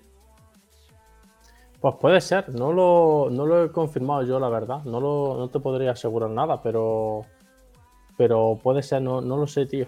Pues yo ya, ya, te digo, yo es algo que leí o escuché por ahí y puede ser que sea esta, ¿vale? Si alguno por el chat lo sabe, no lo puede decir, pero son 3,9 kilómetros al 7,1%. Puerto de segunda categoría, por tanto, puerto duro para cerrar esta segunda etapa. Em, la llegada en Alta Rara atraviesan unos adoquines que atraviesan un Via Crucis, dice siempre Chava. Vale, no es esta etapa entonces, ¿no? Siempre Chava, la que yo estoy comentando. No es esta etapa, parece. Bueno. Jornada 3, ahora leo el chat que eh, nos están llegando por ahí más mensajitos. Jornada 3, Esgos Rubiá, Alto do Castelo, 163 kilómetros. Esta es la etapa reina, etapa del, eh, del viernes. Etapa del viernes. Etapa del, etapa del sábado, perdón. Etapa del sábado, que ya me estoy liando. Estoy leyendo por ahí el chat lo que dice siempre Chava. Pues eso ya no me acuerdo cuál era. Vi la. Yo creo que es la del viernes, Chava creo que la del viernes. Vale, jornada del sábado. Eh, termina en alto, igual que el viernes, y esta sí, ya digo, etapa reina, tienen un puerto de tercera, uno de segunda, uno de primera, otro de primera y otro de primera. Enlazan tres puertos de primera categoría en los últimos, si no me equivoco, cincuenta y tantos, 60 kilómetros. O sea, dureza para dejar prácticamente la, la carrera sentenciada, diría yo, más con los nombres que hay, ¿no? Sí, la verdad que dureza de sobra, de sobra. De hecho, desde la primera etapa puede haber diferencias bastante importantes ya. Eh, yo creo que es una carrera en la cual, incluso entre los favoritos, se pueden sacar tiempo en las cuatro etapas que hay. Porque, porque son etapas duras y, luego evidentemente la crono, después de, de, hacer el día anterior esta etapa que estás mostrando y que has mostrado en el perfil, eh, bueno, van a picar muchísimo las piernas. Entonces yo pienso que, que si la carrera está animada eh, o algún equipo barra corredor quiere guerra, eh, la, la, puede encontrar perfectamente. Mm. Totalmente, esta, esta carrera se puede animar desde el primer día eh, al último, teniendo en cuenta el, desenlace que es diferente a lo que hemos visto en pruebas de, una semana hasta ahora, porque aquí sí vamos a tener contrarreloj, como veremos a continuación. Eso es, porque aparte de estas tres jornadas, la primera, eh, más dientes de sierra, pero no llegada en alto, la segunda, con llegada en alto y en la zona que nos decía Chava, dice, el final de la segunda etapa de Gran Camino incluirá 200 metros de Via Crucis en el icónico Monte de Guarda. Pues esa, es la etapa. La tercera, esta etapa reina que tengo pinchado, que tenemos pinchada ahora mismo. Y por último, el domingo, crono de 18,1 kilómetros, crono individual. Em, que bueno, eh, tiene distintas cotas, cotitas pequeñas, 0,6 kilómetros al 4%, 1,8 kilómetros al 6,2%, 0,6 kilómetros al 5% y una última de 0,3 kilómetros al 9,3%, con alguna rampa que llega a la... Bueno, mejor dicho, alguna rampa que llega al 9,3, la media es del 6,2. Por tanto, em, joder, es que cada vez que veo el perfil o que miro más el perfil, lo veo claramente para Vingegaard, a no ser que un guerreiro o algún nombre similar le meta, meta mucha guerra, pero lo veo complicado.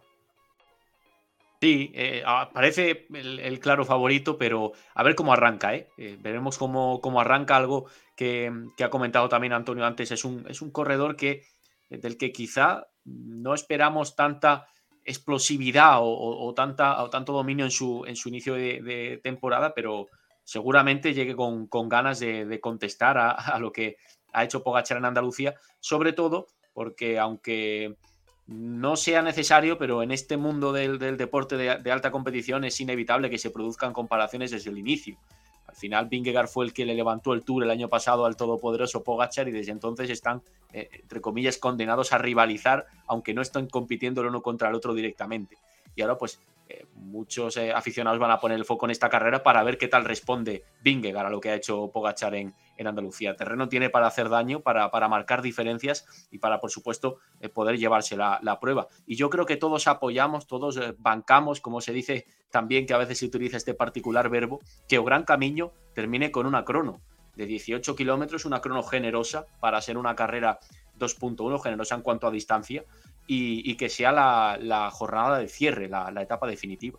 Crono que es dura, ¿eh? Crono que es dura. Sí, es ondulada. Exactamente. Son casi más de 500, 600 metros lo que tienen que subir en esos 18 kilómetros y por lo tanto no es nada sencilla ni es para, para pasearse. Máximos competidores o máximos favoritos. Jonas Vingegaard, Rubén Guerreiro, Jesús Herrada, Johnny Zaguirre, Iván Ramiro Sosa, Tila Walter, Simon Jexke, Antonio Pedrero, Lorenzo Fortunato y Roan Dennis. Es lo que marcan por aquí por Pro Cycling Stat como los nombres más importantes de esta carrera. Se puede ver por televisión, Eurosport la va a emitir en directo. Eh, jornadas, horario, mejor dicho, de final de etapas aproximado de 3 a 3 y media de la tarde, ¿vale? O sea que son tempranito, excepto la del sábado. La etapa reina del sábado, eh, nos hemos puesto en contacto con Gran Camino y le hemos dicho, nosotros lanzamos directo a partir de las 4 de la tarde los sábados, no tenéis que retrasar el final de etapa. Y lo han hecho, nos lo han concedido y han dicho, tranquilo, que aunque esté Low Loop y haya alguna carrera más por Francia, vosotros la vais a tener y para reaccionar y la vamos a tener, porque esa etapa acabará aproximadamente sobre las 5, 5 y cuarto de la tarde. O sea que el sábado lanzaremos directo sobre las 4 de la tarde y reaccionaremos a, todo ello. ¿Algo más que queráis añadir de O Gran Camino? Algo que se quede en el tintero y que lo tengáis que soltar. Bueno, que a mí me parece apasionante el recorrido. Yo creo que esta carrera junto con la clásica de Jaén es eh, la mejor noticia del ciclismo español en los últimos eh, años en cuanto a organización, en cuanto a puesta en marcha de, nuevas pruebas, de nuevas competiciones. Son dos carreras que han nacido con, con un con, muy buen esqueleto, podemos decir, y que, y que en las próximas campañas se espera bastante de ellas. Se espera crecimiento, se espera que se consoliden sobre todo y que puedan dar el salto de categoría, que, continúen creciendo, una como clásica, como prueba de, de, un día y la otra como, como carrera por etapas, en entorno inmejorable, un entorno también único de entre los numerosos que hay en España para poder eh, organizar un ciclismo bonito, Galicia sin duda es un, es un lugar extraordinario. Eh, Antonio bien lo sabe, que, conoce la, carrera sub-23 que se corre allí y sabe que es una pasada. Exacto, sí. Eh, poco más que añadir, que ojalá que la participación que está teniendo toda la gira española de inicio de temporada impulse estas carreras. Yo creo que a nivel mediático lo ha hecho segurísimo sobre todo por, cómo ha querido empezar Pogachar el año.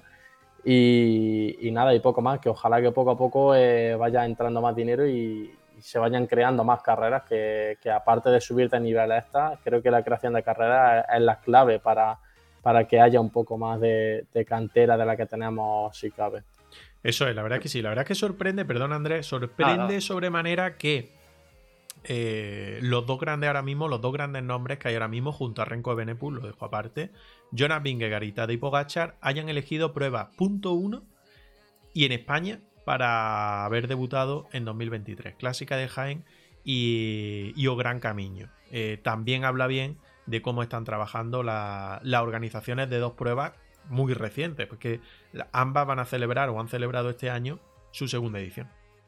Justo, y en relación con eso, con esa participación, con ese espectáculo que ya están consiguiendo brindar, el otro día leía un tuit que me hizo bastante gracia y es que hay que dejar de llamar a la clásica de Jaén la Estrada Bianche española y pasar a llamar a la Estrada Bianche la clásica de Jaén italiana. Entonces, eso eh, yo creo que es indicativo, evidentemente en tono de broma, pero indicativo de que la prueba ha entrado muy bien a ojos de los aficionados y también a ojos de los equipos y de los corredores que ya han decidido incluirla en su calendario, siendo grandes bloques sin participante del nivel de Pogachar, que por cierto no va a ir a la Estrada Bian, que evidentemente eligió Jaén, que es más, más importante. Y, luego el caso de Vingegaard también es, significativo y muy bueno para, para, nuestro calendario, para el calendario nacional, que dos bestias de este, de este calibre elijan recorridos de, carreras españolas, que por supuesto es verdad que son más atractivos que otras opciones que tienen paralelas para, para ponerse en marcha. Eso es. Eh, la verdad es que sí, yo creo que sí, que es bastante importante. La porra del turno decía por el chat, buenas tardes, llego tarde y no sé cuánto podré quedarme. Todo buenas noticias, como veis. Bueno, tranquilo, ¿qué pasa? ¿Qué pasa? Tranquilo, relax, siéntate un poquito, desconecta, relájate, síguenos. Y animo también a los que andáis por ahí y todavía no le habéis dado al follow, que lo hagáis, seguirnos, eso es gratis, ¿vale? Y luego, si queréis dejarnos la suscripción, que es gratis también para vosotros con Amazon Prime si lo tenéis, pues mejor que mejor, porque además a las 10 menos 10, 10 menos 5, es decir, en 50 o 55 minutos vamos a hacer sorteo, el mensual, el que tenemos cada mes, ¿vale? Eh, entre suscriptores, eso sí. Así que tenéis eso, 50 55 minutos para dejarnos la sub.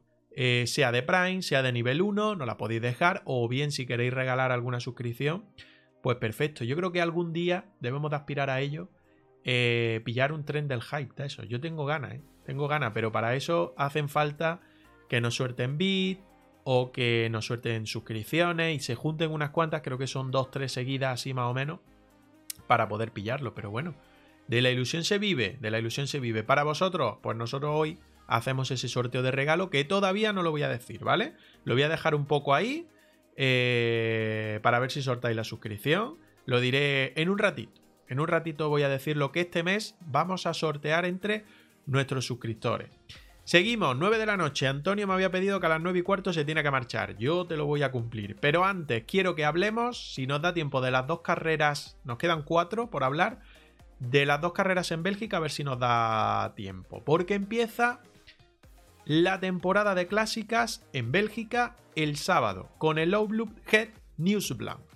Prueba del World Tour de la máxima categoría, prueba de un día, de Gen a Ninove, 207,3 kilómetros. Es decir, si no me equivoco, la primera prueba en cuanto a kilometraje importante de la temporada. Más de 200 kilómetros, 12 cotas que van a tener que superar los participantes, los más de 100 ciclistas, que 12 muros, 12 cotitas, 12 muritos, que van a tener que superar eh, el próximo sábado. Ya sabéis que esto normalmente, bueno, pues es la antesala al inicio de las grandes clásicas.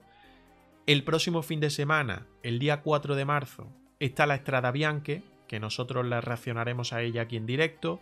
El miércoles de la próxima semana, además de tener a Carlos Canal, vamos a hablar de Estrada Bianche. Y a partir de ahí, pues yo creo que se arranca todo. es un poco ya eh, el prender la mecha este fin de semana en Bélgica, Andrés, que yo además sé que las clásicas a ti te molan y mucho. Sí, esta carrera tiene, tiene una esencia única, porque es justo eso, el, pistoletazo de salida a la primavera de clásicas en Bélgica, a uno de los momentos, yo creo que más espectaculares de toda la temporada de ciclismo. Fijaos que cierre, ¿eh? Kappelmur y, Bosberg, en, como dos muros eh, finales previos a esos kilómetros en los que todo el mundo espera que ya se haya eh, roto la carrera lo suficiente como para que sea todo un auténtico espectáculo en la, aproximación a la, meta definitiva. Eh, Omloop tiene muchas, eh, muchas cosas bonitas y es que es la primera clásica, como dices, eh, ya del World Tour que supera los 200 kilómetros, en los que hay muros de, adoquines del territorio belga y además es la primera en la que ya se alinean los bloques de, de clásicas de los principales equipos.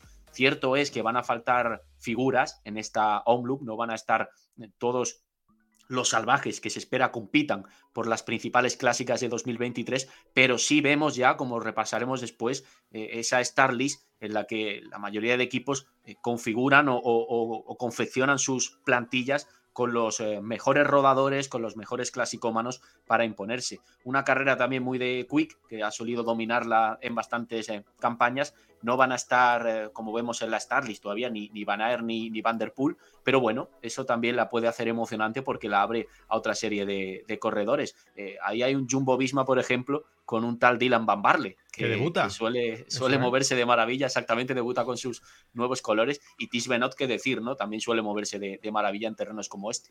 Recuerdo que el año pasado esta carrera se la, se la llevó Bud Van Aert, que este año, como dice Andrés, no va a estar en principio porque la Starlit eh, la Starlist no está confirmada por parte del Jumbo Vima, pero en principio no la tiene dentro de su calendario de clásicas.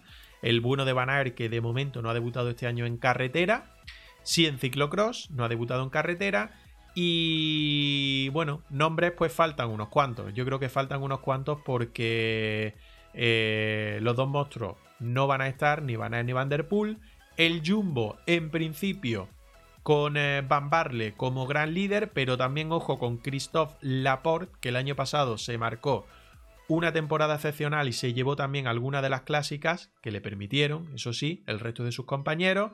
Tis Benoit, como había dicho Andrés también, el Soudal Quick Step, perdón, con Lampard, Valerini, Decleras, Green Pedersen, Senechal y Stanley. Yo ya querría al más de uno para un equipo si es que algún día tengo alguno, aunque sea en videojuego. Intermarché Wanty también está por ahí con Hugo Page, por ejemplo, Hugo Page, Alpecin de Keunit, con Philipsen, Jasper Philipsen, eh, Dries de Bond. No es una clásica, Andrés, tú la manejas más mm, para Sprinter. Si la del domingo, la Curne Bruselas Curne. Por tanto, yo creo que Jasper Philipsen igual al final toma parte el domingo y no el sábado. Pero bueno, esto está sin, sin confirmar todavía. AG2R sí lo tiene confirmado, Van Avermaet, Naisen, los dos Naisen, Bull, Cosnefrua, Shark y Tuse, Astana, Kazajstán, con eh, Baso Batistela, Boaro, eh, San, Fedorov, Las y Siritza, Kleb Siritza, sin confirmar, Baren Victorio con Mohorit, con Milan, con Pascualón, Rajovic y Fred Wright, el Bora Hasgro sin confirmar todo esto, con Jordi Meus, que está haciendo la verdad con buen inicio de temporada. Cofidis está por ahí. Education Fair está por ahí. Eh, Grupama FDG también tiene buenos nombres a tener en cuenta. Y Neo Grenadier, yo creo que también hay que tenerlo en cuenta. Con eh, Connor Swift, Pitcon, Narváez, Kiatowski, Roth, eh, Sheffield y Ben Turner, que ya hemos visto cómo anda. Bobby Star sí tiene el bloque confirmado. Y Manuel Herbiti, Iván García Cortina, Matías Nosgar, Mateo Jorgensen, Max Canter, Luis Mas e Iván Romeo, que la verdad es que sorprende a Antonio el papel protagonista o al menos el ir a carreras importantes que le está dando Movistar. Sí, le está dando carreras eh, muy importantes y un calendario bastante suculento. También creo que son carreras que a él le motivan muchísimo y eh, que como perfil de corredor eh, puede ser muy interesante que vaya cogiendo experiencia. Sea que creo que, que igual puede tener buen desempeño en estas carreras. Y bueno, yo creo que Movistar en este sentido, aunque no sea conocido como, un equipo por, sacar grandes estrellas, pero este año está callando muchas bocas por, por los dos motivos, Jorgensen y, hoy Einer Rubio. Son dos chavales que cogieron con 20, 21 años. Eh, Einer sí que destacó muchísimo en el Giro Sub-23, Jorgensen no tanto. Eh, pero, pero bueno, eh, son chavales con motor y a fuego lento, muy, muy, muy lento, lo han ido desarrollando y, fijaos, hoy en día están ganando y, casi que liderando al equipo en, en, depende de qué carrera. Entonces, yo creo que la estrategia Movistar con algún, algunos corredores o con Iván Romeo, en este sentido, con estas carreras, puede ir por ahí. Hmm. Hombre, ya eh, como, como se lleven la, la con, con, García Cortina, por ejemplo, entonces sí que es verdad lo de Movistar ya es otro mundo, ¿eh? ya, ya sí que podríamos dar por, por equipos revelación de, esta campaña y casi que de la siguiente también, ¿eh? pero ojalá, ojalá le veamos en, en este calendario hacer un buen, un buen año porque no tienen para nada una, plantilla fea ¿eh? para, mm. para disputar eh, carreras de Bélgica, carreras al más puro estilo belga, con, los bloques que pueden alinear pueden hacer bastante daño y, dar, alguna sorpresa seguro. 13 Gafredo con Jasper Steuben, por ejemplo. Eh, UAE Team Emirates, ojo, porque sin confirmar, Tim Bellens, que ya hemos visto cómo anda y cómo está. Ackerman, Oliveira, Bax, Oliveira, Trentin y Bink. Eh, Loto Destiny, eh, con Arnaud Delis en principio, aunque yo creo que no es una carrera que se le adapte al 100%, más la Curne, que sí que la había señalado incluso en entrevista como su primer gran objetivo de la primavera o del inicio de primavera, Israel Premier Tech, Total Energy, bueno, luego ya equipos eh, Pro Team como el Human Powering Hell, Bingo, Team Flanders Valois y el 1X con Alexander Christoph, que también va a estar eh, por ahí. Eso el sábado. El Outlook Head Newsbland, ya digo, reaccionaremos en directo nosotros el sábado a partir de las 4 de la tarde. Pero el domingo, para completar, bueno, para hacer el puente intermedio, porque luego la semana que viene también hay alguna, alguna carrera más, concretamente, si no me equivoco, Lesamin el martes día 28, para completar el tríptico de inicio de clásica en Bélgica. El domingo está la Curne Bruselas Curne prueba 1.pro, es decir, bajamos una categoría, prueba más, eh, adiós la porra del tour, hasta luego Antonio, espero que vaya la cosa bien, ¿eh? espero que vaya la cosa bien.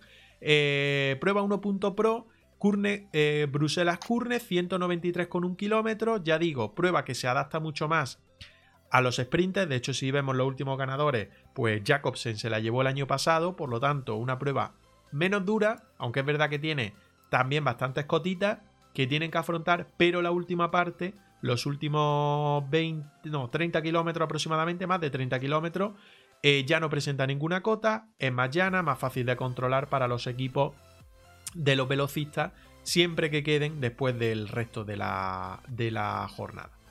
Ahí tenéis el perfil, no sé si queréis apostillar algo sobre Curne y vemos rápidamente lo que hay de Starlist confirmada de momento. Sí, de este fin de semana inicial de, clásicas en Bélgica, esa suele ser la combinación habitual, que Omloop sea una carrera más favorable a grupos, a selecciones, a, moverse desde lejos y, decantar la prueba. Y Curne, por su parte, eh, suele ser más eh, favorable a grupos algo más numerosos, no a un sprint puro, pero sí a que velocistas, gente rápida que anda bien en estos terrenos, se pueda meter delante y convertirse en la principal baza para la llegada. Lo hemos visto con, sprinters eh, convencionales clásicos que en otras ediciones han logrado llevarse la, la Curne Bruselas Curne. Yo nada, yo, solo tengo que apuntar que, tengo bonitos recuerdos de estas dos carreras de, la época de Sagan, que yo esperaba, esperaba como un niño en Navidad eh, espera los regalos, a que llegasen estas dos carreras para ver debutar a Sagan, que a mí, bueno, debutar, debutar en, las clásicas del norte, que a mí e, era mi ciclista favorito de, pequeño. Así que eso, tengo, tengo el recuerdo y las batallas que, se, que se pegaba con los belgas y toda esta gente. Por ejemplo, con Van Avermaet, ¿eh? Con Van Avermaet ha tenido más de una guerra en este. Yo, yo reconozco que era más de Van Avermaet en ese duelo, fíjate, eh, siempre he sido yo un poco raro. Y, y, sí que es verdad que en estas dos pruebas empezaban ya a batallar entre, entre ambos. Un Sagan por entonces estaría en Tinkoff, ¿no? El equipo Tinkoff, y, Van Avermaet en el BMC. Pues a diferencia del sábado, sí que se ve algún sprinter más, algún ciclista más rápido, sobre todo Fabio Jacobsen, sin confirmar pero en principio va a estar en la nómina de Soudal Quick Step. Ya repito, venció el año pasado, esta Curne Bruselas Curne, por lo tanto va a intentar volver a hacerlo, volver a ganar. Jumbo Visma va a plantear prácticamente el mismo equipo, algún cambio leve en su 7 y el resto de equipos pues prácticamente lo, mismo. Van a Mermaid va a estar con el AG2R Citroën, en este caso sí está confirmado, Steuben con el Trek, se une Bauke Molema, que creo que para el sábado no, no estaba en esa prelista. Eh, Jordi Meus, el Bora Hasgrove, el hombre rápido. Tinarkea Sansik, eh, Luca Mozzato, el italiano, anda por ahí. Eh, también es, rápido. Bahrein Victorious con Mohorit, Milan eh, y Rajovic. Intermarché, que presenta por ahí a Van der Hoor. Atacó Van der Hoor también para dar guerra. ¿Qué más? ¿Qué más? ¿Qué más? Jasper Philipsen en el Alpecin de Keunig, que en este caso sí se le adapta mucho más. Pascal Ackermann en el UAE Team Emirates, que presenta también a Tim Bellens, a Mateo Trentin, con Mormedes rápidos también. Eh, Ineo sin confirmar, pues prácticamente el mismo equipo que llevará el sábado. Arnaud Delis, ya digo, que la tiene marcado en roja eh, esta carrera, Curne Bruselas Curne. Cofidis con Cocar, Zingel como hombres para intentar también estar adelante en, en ese teórico sprint final. Boasson Hagen para Total Energy. estar sin confirmar su 7, pero prácticamente será muy parecido o el mismo que haga la carrera del sábado. Y poquita cosa más. Alexander Christoph en el 1X. Poquita, mm. poquita cosa más. Yo creo que para Lotto Destiny sería especialmente importante que ganara Deli una carrera como esta, ¿eh? Oh. porque ellos son un equipo de Bélgica con un patrocinador, lógicamente también belga. Han pasado una última campaña muy dura con el descenso, costándoles mucho conseguir triunfos. Eh, ya, nos, ya no tienen los años que tenían antes, cuando estaban en primera línea ganando carreras así. Y volver a reencontrarse con las clásicas con un Delhi prometedor sería algo top para ellos en este inicio de, campaña. Pues yo creo que sería completar un genial arranque de temporada. Cuatro victorias, si no recuerdo mal, son las que tiene ya Arnaud en este 2023 y yo creo que sería coronarse, sobre todo delante de gente que se le acusa, ¿no? Entre comillas también de que todavía no ha ganado a hombres rápidos o a los buenos, a los buenos hombres rápidos. Y ya, si lo hace el domingo en Curne Bruselas Curne delante de Fabio Jacobsen, por ejemplo, por ejemplo, pues yo creo que ya sí que sería sería coronarse y, definitivamente decir que está para o que ha llegado para, para quedarse, mejor dicho. Antonio, 9 y cuarto. Tira para cenar. Tira para cenar que tienes que currar mañana. Exacto, que me demandan. Muy bien, muy bien. Así que nada, chicos, que un abrazo muy grande, ¿vale? Muchas gracias, Antonio. Un abrazo. Un abrazo, un abrazo. Ahí se va Antonio Campos, que nos ha acompañado un ratejo, nos ha acompañado un ratejo. Ya digo, empezamos a las 8, nos estaremos, nos iremos hasta las 10 de la noche aproximadamente. Nos queda mucho por repasar, Andrés, porque el fin de semana además de carreras en Bélgica, hay también en Francia. Y ya sabes que las carreras en Francia son bastante atrayentes. Atrae mucho no solo al espectador, sino también a la nómina de ciclistas. Y creo que tanto el sábado como el domingo hay buena nómina de ciclistas para ver una Faun Ardèche Classics y una Foundrom Classic, que son pruebas 1.pro, es decir, de segunda categoría, más que interesante. Sí, Sí, sí, porque es que es curioso, si, si Bélgica tiene la dupla Omloop eh, ellos en Francia presentan esta, esta dupla de clásicas más explosivas, eh, con, una nómina de, favoritos diferente, más corredores puncheur, que la hace, hace que este fin de semana sea una condensación de, inicio de, entre comillas, de primavera que, puede ser verdaderamente bonito. ¿eh? Vamos a ver cómo, cómo, se disputan todas ellas, pero, pero va a ser complicado incluso elegir dónde, dónde poner el, foco como, como espectadores. Mira, el sábado, por ejemplo, pincho por aquí la Faun Ardech Classic, 168,5 kilómetros, pero ya digo, bastante dura, sin grandes puertos de montaña, pero sí constantes sube baja, como hemos visto eh, hasta el pasado fin de semana en carreras allí en Francia. Fíjate, Soudal Quick Step dice, vale, no me llevo a la gente a Bélgica, pero me traigo un equipazo a Francia formado por Julian Alaphilippe, Andrea Bajoli, Remy Cabaña, Dries de Biens, eh, Jace Knox, Martin eh, y Ilian Van Bilder, que se ha salido, que lo ha hecho bastante bien en la vuelta al Algarve. Eh, Emirates sin confirmar, pero tiene por ahí a Ulisi Jorbenets. El Bora Hasgrove con Sergio Higuita, Jay Hidley, es decir, lo que han tenido en Portugal, se lo llevan ahora a Francia. Intermarché con Rui Costa y Kobe en Lorenzo Rota, que lo hemos visto en Andalucía, haciendo muy buen papel. A Goesen y a Rui Costa haciendo lo propio en, eh, en Portugal. Eh, Grupama FDG con David Godú, Bruno Armiral, Román Gregoire, Lenny Martínez, Quentin Pacher, Mathieu Ladanu y Enzo Paleni. Equipazo el que presenta Grupama FDG tanto para la prueba del sábado como el domingo. Cofidis, Trek Segafredo con Matías Esquelmose. Ojo con este ciclista que yo creo que este año puede dejar eh, alguna sorpresa. Ya lo ha hecho a inicio de temporada. Eh, creo que suma ya dos victorias, si no me equivoco dos victorias y las dos en Francia las ha obtenido. Parece que este va a ser su año, ¿eh? Sí sí sí, sí Ojito a él si lo llevan a un Tour de Francia o a un Giro de Italia o incluso a una Vuelta a España. Va a estar acompañado por eh, Julián Bernat, Darío Cataldo, Tony Galopin, eh, Joelgar, Simon y Tess Fashion. El Team Arkea Sansi con Cristian Rodríguez, que en principio está en nómina, aunque bueno, me suena un poco raro porque ha subido ayer o hoy a sus redes sociales que anda por Andorra. No sé si solo unos días y se va al fin de a Francia o si para hacer concentración. Bueno, no lo sé, ya lo veremos porque no está confirmado. ¿Quién más hay por ahí? A ver. el Team Jacob Alula con Mateas Sobrero, Education First con Esteban Chávez, Caicedo, Cepeda, Eiking, Honoré y Kudus. No está nada mal. Astana también está, Team DSM con Roman Bardet, Total Energy con Latour, Burdego, que lo ha intentado en distintas carreras este año ya. Bueno, buena nómina, ya digo. ahí estaba también eh, Andreas Kron con Loto Destiny, no está confirmada la alineación tampoco, pero Kron ha andado, ha andado también muy bien en Vuelta a Andalucía, ¿no? Si no, si no me equivoco. correcto. Ha hecho Vuelta a Andalucía y ha andado muy bien, eso es, ha estado en las etapas duras. Eh, exacto. Pangil también está en principio y Encore, Pascal Encore que, que también está llamado a ser hombre importante para, para el Loto Destiny. Yo creo que lo principal de este tipo de carreras eh, es eso, que son como clásicas. Son clásicas de un día, pero clásicas duras. Clásicas que, que tienen un desnivel superior a los 3.000 metros, que son constantes sube y baja y que los ciclistas se lo plantean a guerra.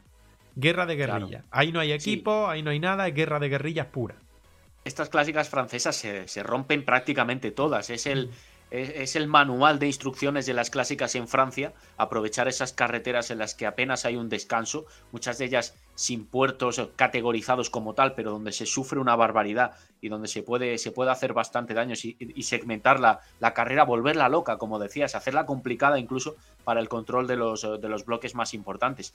Ahí hay un especialista que a todos se nos viene a la cabeza y que aparece ahí en las prealineaciones, que es Julian Alaphilippe. No, no, ese ha confirmado, ese confirmado. Ah, perdón, ese confirmado. Entonces, con más motivo, ¿no? A ver cómo, cómo arranca la temporada, porque para él también, por supuesto, como para todos, está, está comenzando. Veremos cuál, es su actitud, pero un ciclista que en este recorrido, en este tipo de perfiles, puede, puede hacer mucho daño. Francia tiene un poco eso, ¿no? Esa variable entre las clásicas, estas características más explosivas, y las clásicas más puras, tipo Roubaix, por supuesto que es un monumento, tipo Paris Tours, que se parecen más al, concepto de, clásica tradicional, ¿no? Que tenemos, en las que más que el desnivel, eh, es la dureza por otros factores como los adoquines, los caminos complicados, la, distancia acumulada o, la meteorología. pero aquí en las dos de este fin de semana en Francia son más las ondulaciones y la, explosividad. Mm, dos cosas. Una, ha salido una información, no sé si ayer por la noche o esta mañana, yo la he visto esta mañana, eh, que habla de que Julián Alaphilippe puede abandonar el eh, Soudal Quick Step a final de la presente temporada. Desconozco, bueno, lo voy a mirar. ¿Cuándo acaba contrato? ¿Hasta cuándo tiene contrato Julián Alaphilippe? 2024. O sea, le quedaría el próximo año de contrato. Al parecer, y digo al parecer porque ha circulado por ahí el rumor de que este año se han tenido que bajar el sueldo a algunos ciclistas de eh, Soudal Quick Step por problemas económicos del equipo de Lefebvre, que ya sabéis que siempre Lefebvre anda aliado con bastante jaleo con el tema del presupuesto. Ya digo, hay rumores de que este año se han tenido que bajar el sueldo a algunos nombres, entre ellos el caso de Julián Alaphilippe, y que este eh, tendría la puerta abierta para abandonar a final de la presente temporada el Soudal Quick Step y buscarse nuevo destino. A mí no me extrañaría. Yo creo que la, etapa de, de Alaphilippe, esto es una opinión, lógicamente, no, no tengo información como tal, pero la, etapa de, de Alaphilippe en el Quick está camino de, de, terminar porque parece que ya no hay buena sintonía, ya no hay buena sintonía con Patrick Lefebvre por algunos comentarios que vienen también de, tiempos anteriores y, y que eh, denotan que se está perdiendo un poco la confianza entre los dos, porque también ha irrumpido Renko Benepul como, como estrella del equipo, y eso en la última fase de la, campaña anterior ha dejado a, la Felipe en un, plano más, más secundario. Y, otro, otro punto fundamental que tú comentabas, la economía. El Quick Step no es el Ineos, no es el Jumbo Visma, no es el UAE, no es un bloque que pueda competir presupuestariamente con esos gigantes. Y cuando tú ya tienes una estrella que se está consolidando, que además es del país eh, al que representa también el equipo, caso de Renko de Benepool, pues claro, sus emolumentos económicos al final van a ser grandes y eso puede afectar al contrato que le puedes ofrecer a otra gran estrella que es Julian Alaphilippe. Si echamos un vistazo al mercado del Quick en los últimos años, nunca han sido capaces de mantener demasiado tiempo hmm. a sus grandes estrellas juntas por motivos económicos principalmente. Kittel se acabó marchando, Gaviria se acabó marchando, siempre se acaban quedando con un sprinter de referencia y con figuras también para, para las clásicas que van cambiando porque, porque es un equipo que mueve mucho el, mercado en ese, en ese sentido. Aquí la gran cuestión y lo que sería verdaderamente interesante analizar es dónde puede acabar eh, eso, Julián.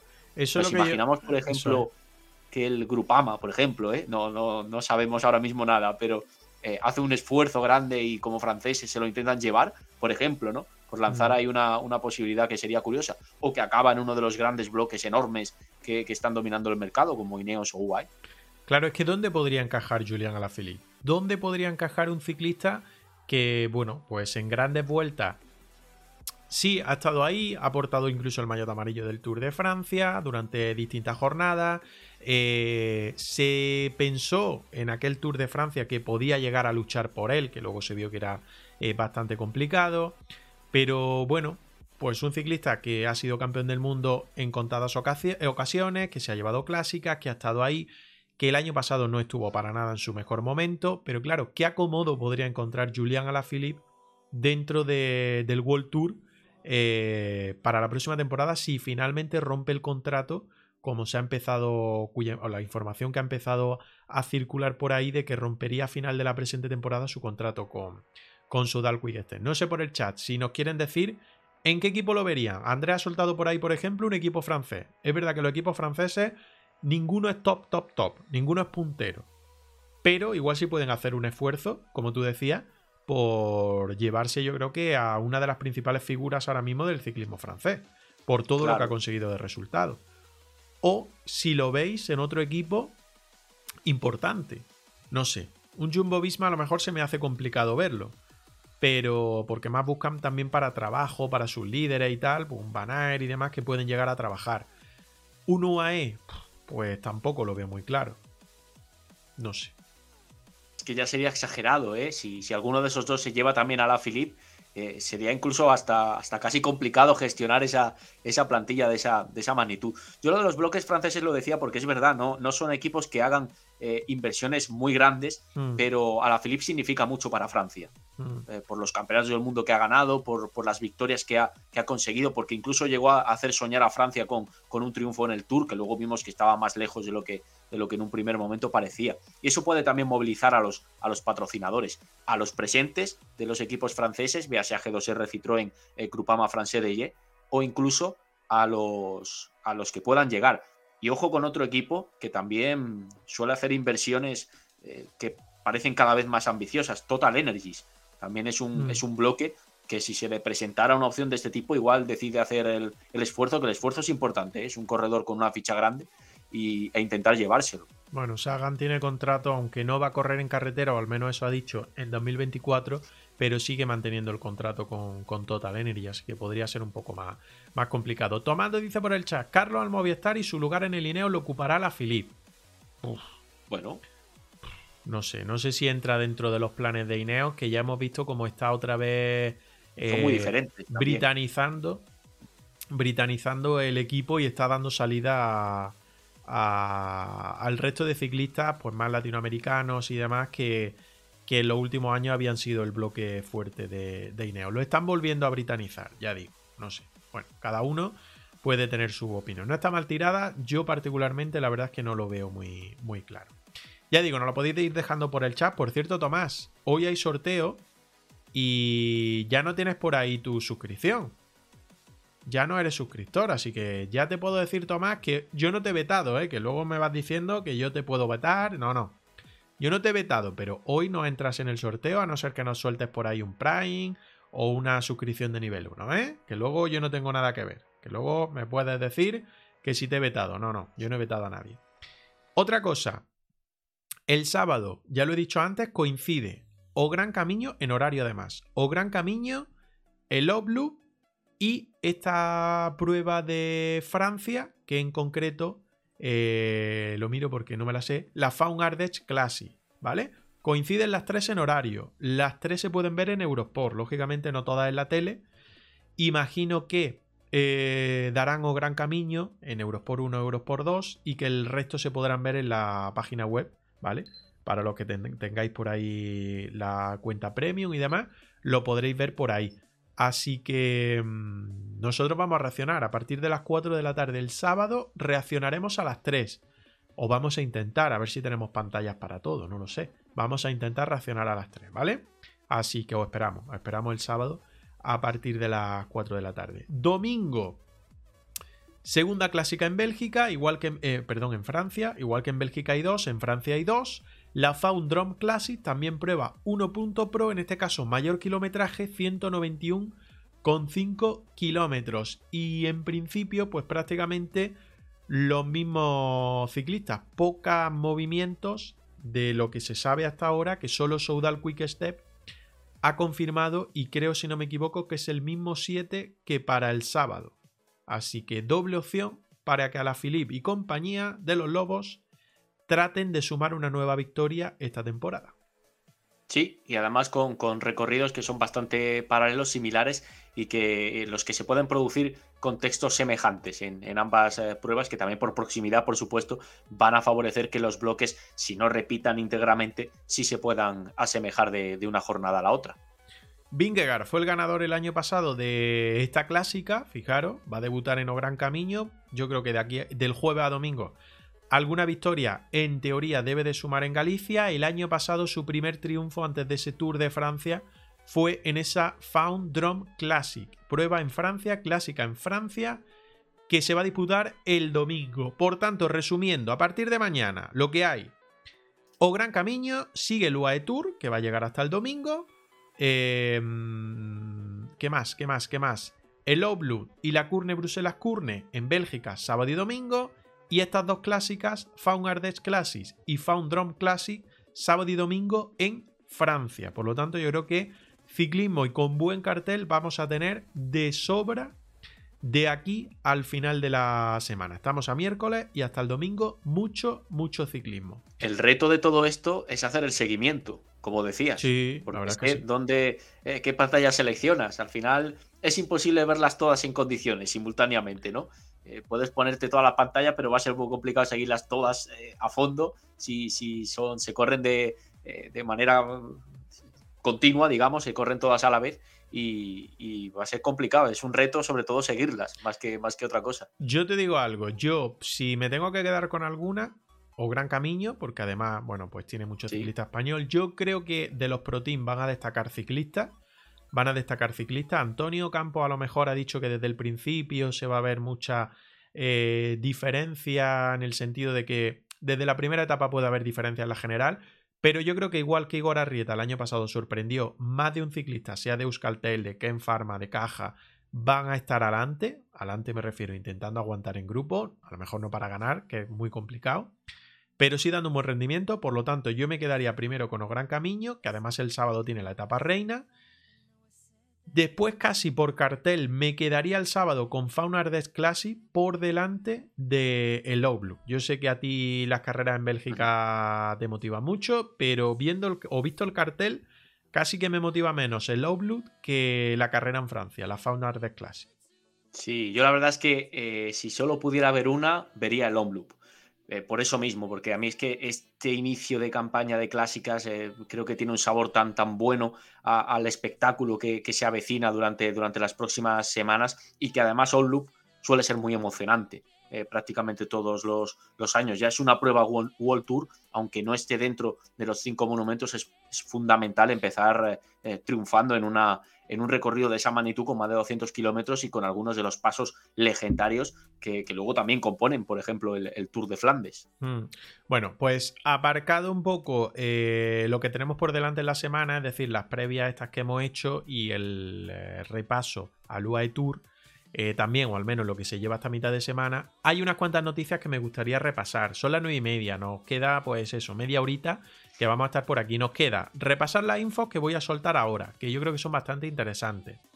Repasar la clasificación del trofeo regularidad 4C 2023 y por último, eh, hacer el sorteo. Hacer el sorteo entre suscriptores. Repito, estáis a tiempo todavía. Hasta las menos 10 menos 5 tenéis de tiempo para dejarnos un Amazon Prime, ¿vale? Que no os va a costar nada y convertiros en suscriptor de Hacemos la Goma o una suscripción de nivel 1 que desde 3,99 pues lo tenéis por ahí y nos ayudáis bastante, ¿vale? Hay gente que me pregunta diferencia entre una y otra. Sé que Twitch valora más las de nivel 1 para, bueno, para crecimiento de programa y demás que las de Prime, pero bueno, nosotros la verdad es que nos las trae un poco al pairo. Mientras que tengamos por ahí suscriptores, que veamos que la cosa va creciendo, pues nos gusta. Ya digo, hoy sorteo. En 15 minutos digo lo que es, ¿vale? Para que sigáis un poquito aquí con nosotros. En 15 minutos digo lo que sorteamos este mes. Noticias. Tadej Pogacar se baja de la Estrada Bianca y se centra en el duelo ante Vingegaard en París-Niza. El reto es el Tour. Yo creo que el resumen está bastante claro. Sí, sin ninguna duda.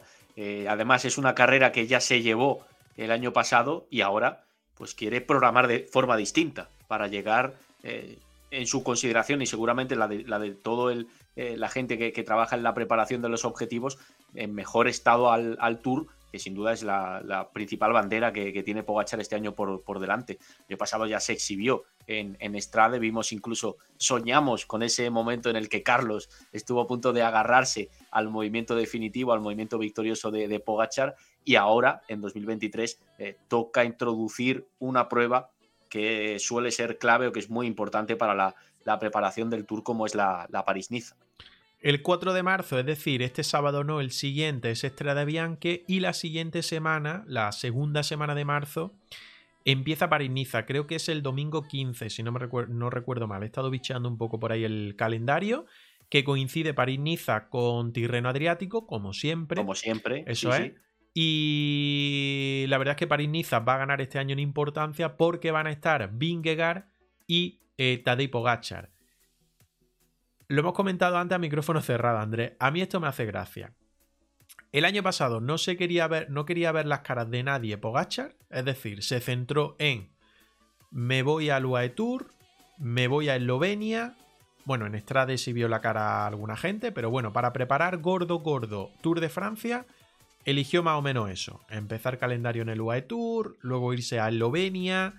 Este año no. Después de cómo le salió el año pasado y que se le criticara mucho eso, que no se había visto las caras con gente importante, que no había, que había tenido una preparación, digamos, de festivales para él y demás. Este año parece que cambia todo. Ha venido a Andalucía, ha ido a Jaén, ahora dice que no a Estrada Bianche y va a París-Niza donde se va a ver las caras con su, en teoría, mayor rival y quien le quitó el Tour de Francia el año pasado. Yo creo que aquí también hay un elemento psicológico. Igual esta vez eh, Pogachar dice, oye, vamos a cruzarnos desde el principio, en lo posible. Vamos a batirnos y, en una carrera además con un recorrido suele ser muy duro, donde seguramente habrá jornadas en las que el viento eh, haga daño y haya que estar muy atento, muy bien posicionados, eh, estar ya en duelo con, con, con Vingegaard, con quien va a defender el número uno en el, en el Tour.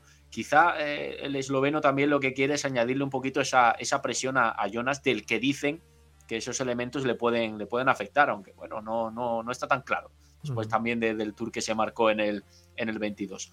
Eh, va a ser este, este tipo de, rivalidades, pues al final lo que hacen es que, es que toda la, antesala al gran objetivo ya sea eh, preciosa y sea bonita, porque creo que todos tenemos muchas ganas de verles rivalizar o luchar por, por el principal objetivo, por la victoria en la general, ya desde la París-Niza.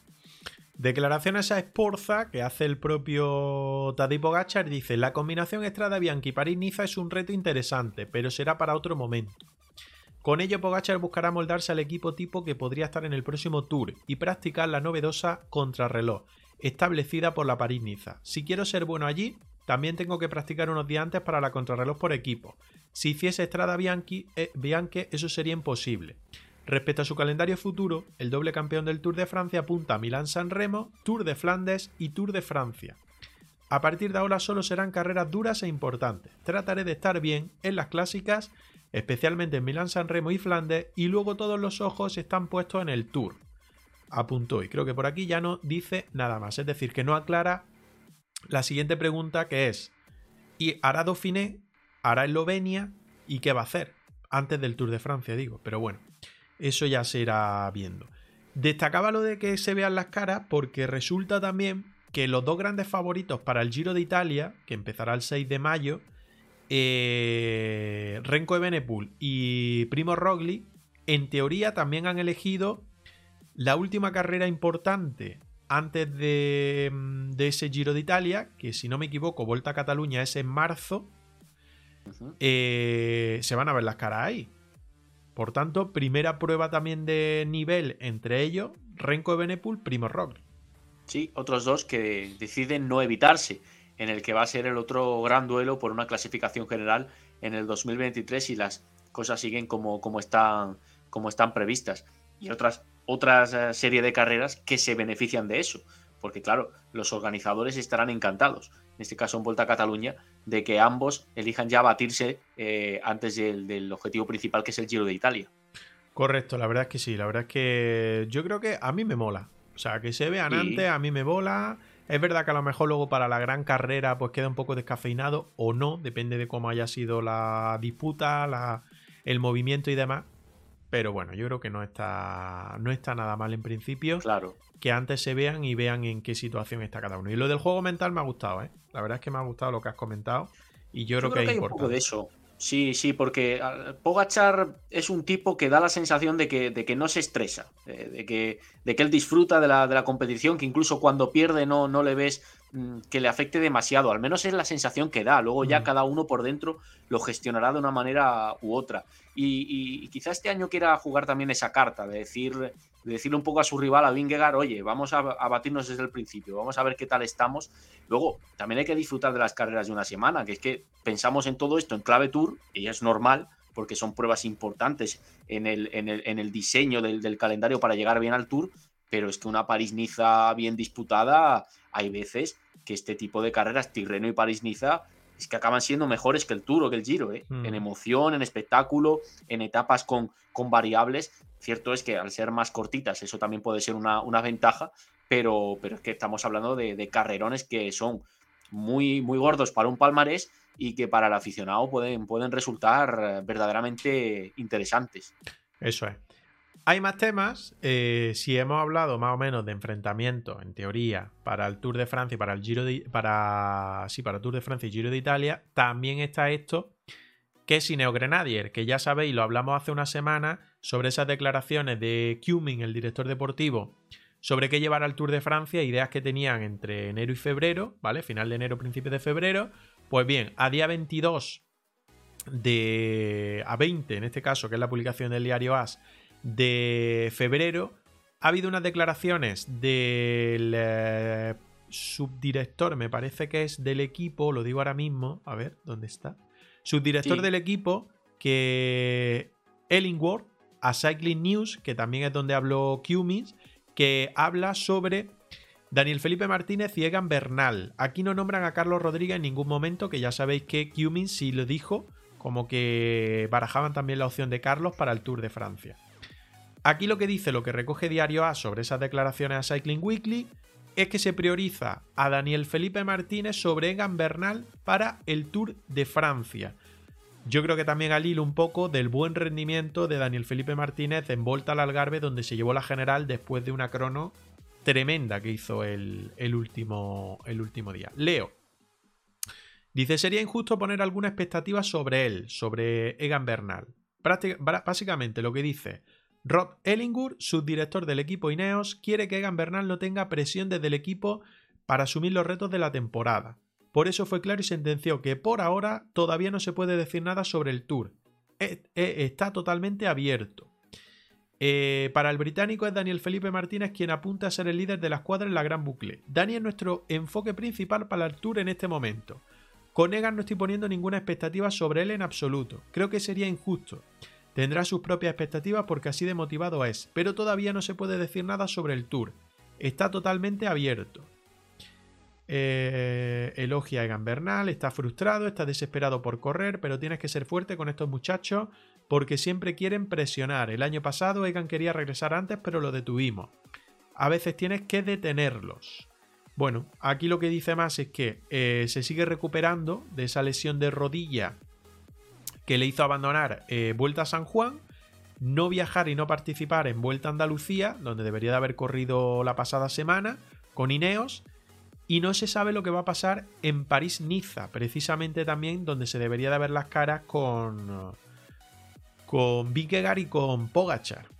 Pero no se sabe si para esa cita va a estar Egan Bernal o no. Sí, hay dudas en torno a su estado físico y cómo han cambiado las cosas en, en Ineos, en lo que a a la claridad de un líder para el Tour. En los años de, de Froome estos debates no existían, ¿no? Incluso, fíjate, bueno, aquel año en el que en el que apostaron por Thomas y todo salió a las mil maravillas. Previamente Bradley Wiggins, que fue un poco el, el artífice de, de aquellos, eh, de aquellos periodos de dominio absoluto, eh, sobre todo en los pedales de, de, Froome, de, un británico que, que ganó cuatro veces el, el Tour de Francia. Ahora hay otros equipos que están dominando la, carrera, UAE y Jumbo Visma, principalmente, como es lógico, que son los que la han ganado en las últimas ediciones. Y en Ineos hay muchas más dudas. Eh, Daniel Felipe Martínez es un corredor muy fuerte, pero todos pensamos que está un escaloncito por detrás en, la apuesta, un escaloncito por detrás en el listado de favoritos para el Tour de Francia. Ojo, ojalá eso lleve a, a Ineos a plantear la carrera, lo hemos hablado en programas anteriores, con un punto de, ambición, de, estrategia más ofensiva y de, tocar teclas diferentes para poder eh, darle la vuelta a la carrera y poner contra las cuerdas a los dos eh, favoritos. Mm. Y luego, por último, en cuanto a informaciones, esta, Yago Aguirre, que lo quería haber hablado con Antonio Campos, pero bueno, lo hablaremos la próxima semana, o se lo comentaré a ver qué, qué nos tiene que decir. Yago Aguirre ficha por el equipo continental alemán Saris Roby Sonderland Team. La verdad es que llama la atención. Para el que no conozca a Yago Aguirre, es el actual campeón de España Junior, que pues va a dar el salto al profesionalismo de la mano de este equipo alemán continental. Habrá que ver qué calendario, qué tipo de calendario tiene.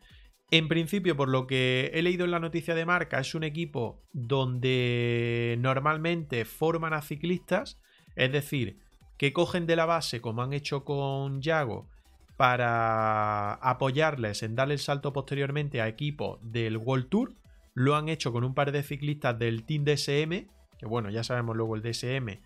Eh, bueno, lo distinto, diferente o como queráis llamar lo que es, que luego tienen algunos problemas con los ciclistas, pero en fin, que lo que le ofrecen al chaval también es poder continuar con su formación, con la carrera que está estudiando allí en Alemania, por tanto, pues le viene bien también para seguir eso, con su formación y su crecimiento como ciclista. Pero sí que llama Andrés la atención que se marcha al extranjero y más a un equipo continental alemán.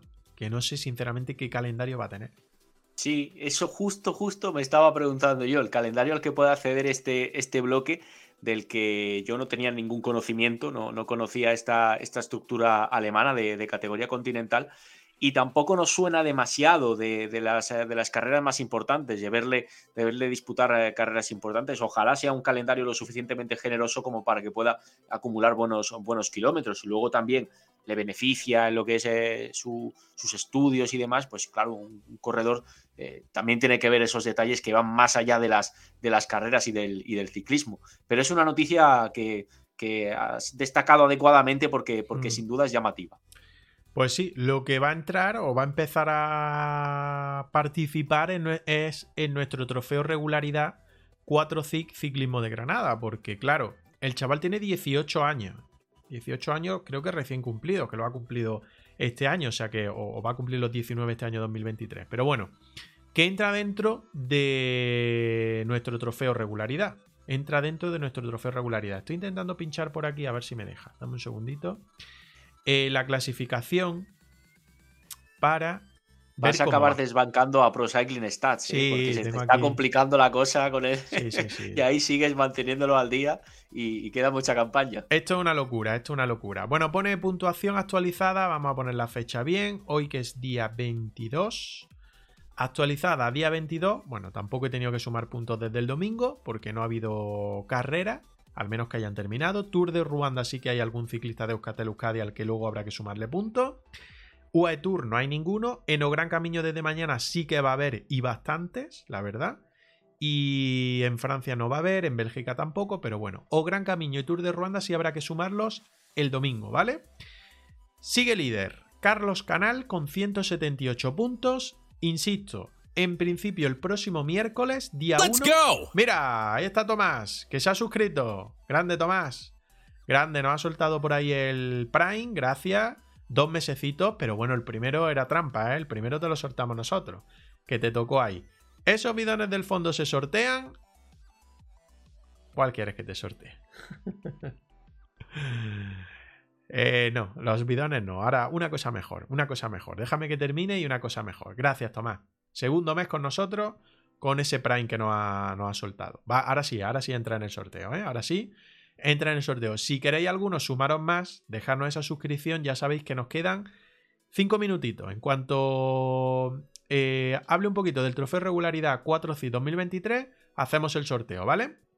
Lo dicho, Carlos Canal en principio el próximo miércoles va a estar con nosotros, ¿vale? Para charlar un rato con nosotros, conocerlo, presentarle también este trofeo regularidad, animarla a que siga así a lo largo de la temporada para intentar llevárselo. ¿Por qué no? Porque de momento es líder con 178 puntos. Segundo, John Barrenechea del Caja Rural Seguros RGA, 165 puntos. Pelayo Sánchez, 160 puntos. Si no me equivoco, Carlos Canal y Pelayo Sánchez están desde mañana en O Gran Camino. O sea que ahí van a tener que sumar puntitos para seguir ahí arriba en esa clasificación.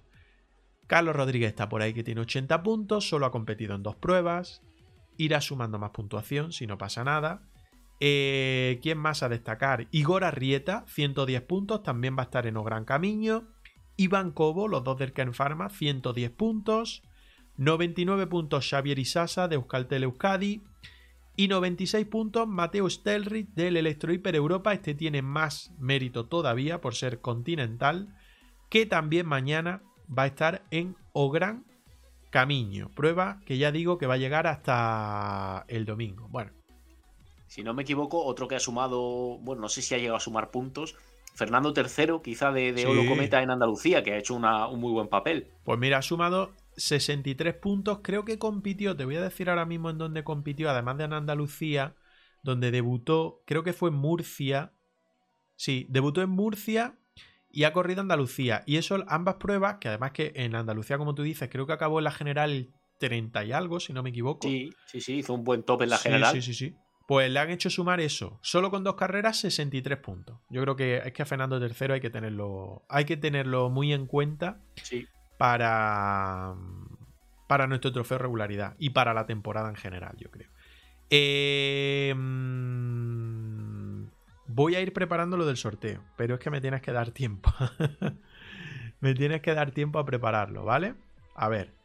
Tenéis eh, un par de minutitos por si queréis soltar por ahí un Prime o una suscripción de nivel 1, ¿vale? Estáis todavía a tiempo. Voy a ir preparando el sorteo. Y tengo que decir qué es el sorteo. Tengo que decir qué es el sorteo, qué es lo que sorteamos, ¿vale? No lo sé ni yo, ¿eh? Que esto ni lo hemos hablado. Verdad, verdad, verdad. Ni lo, hemos hablado fuera de directo. Lo tengo, lo tengo totalmente. Totalmente guardado, si es verdad. Lo tengo ahí totalmente guardado que no lo sabe nadie. Vale.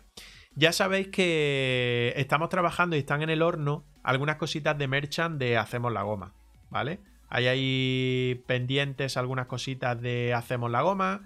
Eh, no voy a decir todavía qué, pero sí voy a descubrir hoy una cosita. A ver si lo tengo por aquí. Es que esto no lo había preparado, tío. Esto no lo había preparado y me da mucho coraje tener que hacerlo ahora aquí. No coraje, sino que, mm, que no sé si lo vamos a poder ver. A ver, lo voy a intentar, ¿vale?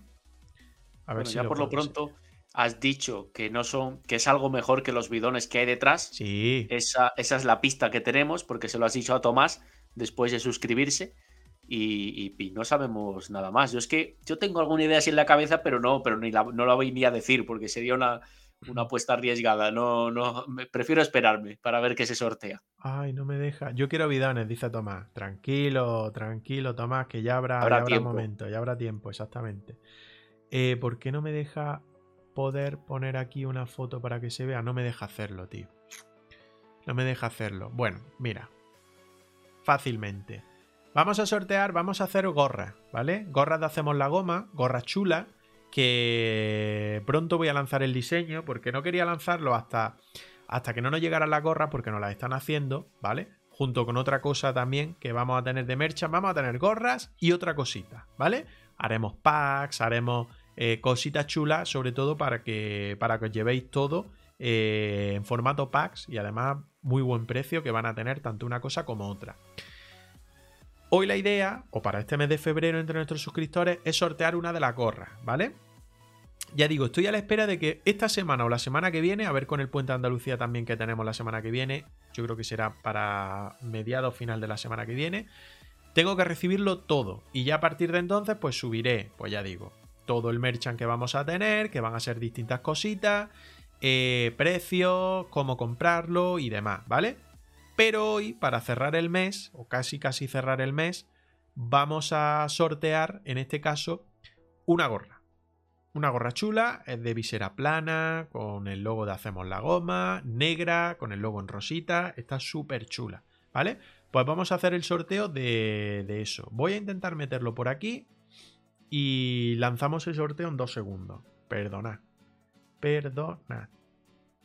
Pero es que como la otra vez, Andrés, te, acuerdas lo que me pasó la otra vez por abrir el programa del sorteo? Sí. Que me iba a volver loco, ¿no? Que además era algo que al principio solo escuchabas tú, luego se pasó también al directo, pero a ver, eh, la, gente nos tiene que entender estas complejidades, forman parte de, de, estar realizando en Twitch en tiempo real, además de presentando el programa como haces, realizando en tiempo real toda, toda la parte gráfica, los sorteos y demás. vale, ya lo tengo por aquí.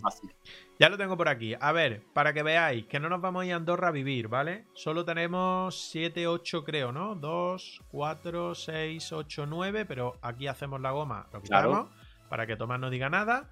2, 4, 6, 8 suscripciones, son las únicas que tenemos, ¿vale? Somos un canal de Twitch bastante humilde, poco a poco queremos ir creciendo pero son las que las que tenemos. Eh, no quiero volver a nadie sordo y creo que esto era el volumen, si no me equivoco, para bajarlo un poco. Sí. Y lo que vamos a hacer es lanzar el sorteo, pues eso, a las 21 y 55, lo que hemos dicho. Entran en el sorteo Chechu Beteteros, Choco Balteado, Fabio Henao 27, Fran 1041, Jaramillo, JJ Tome 21, Joaquín Montilla 4 y Tomás BBH. Pues en 3, 2, 1, 0, ahí va el sorteo.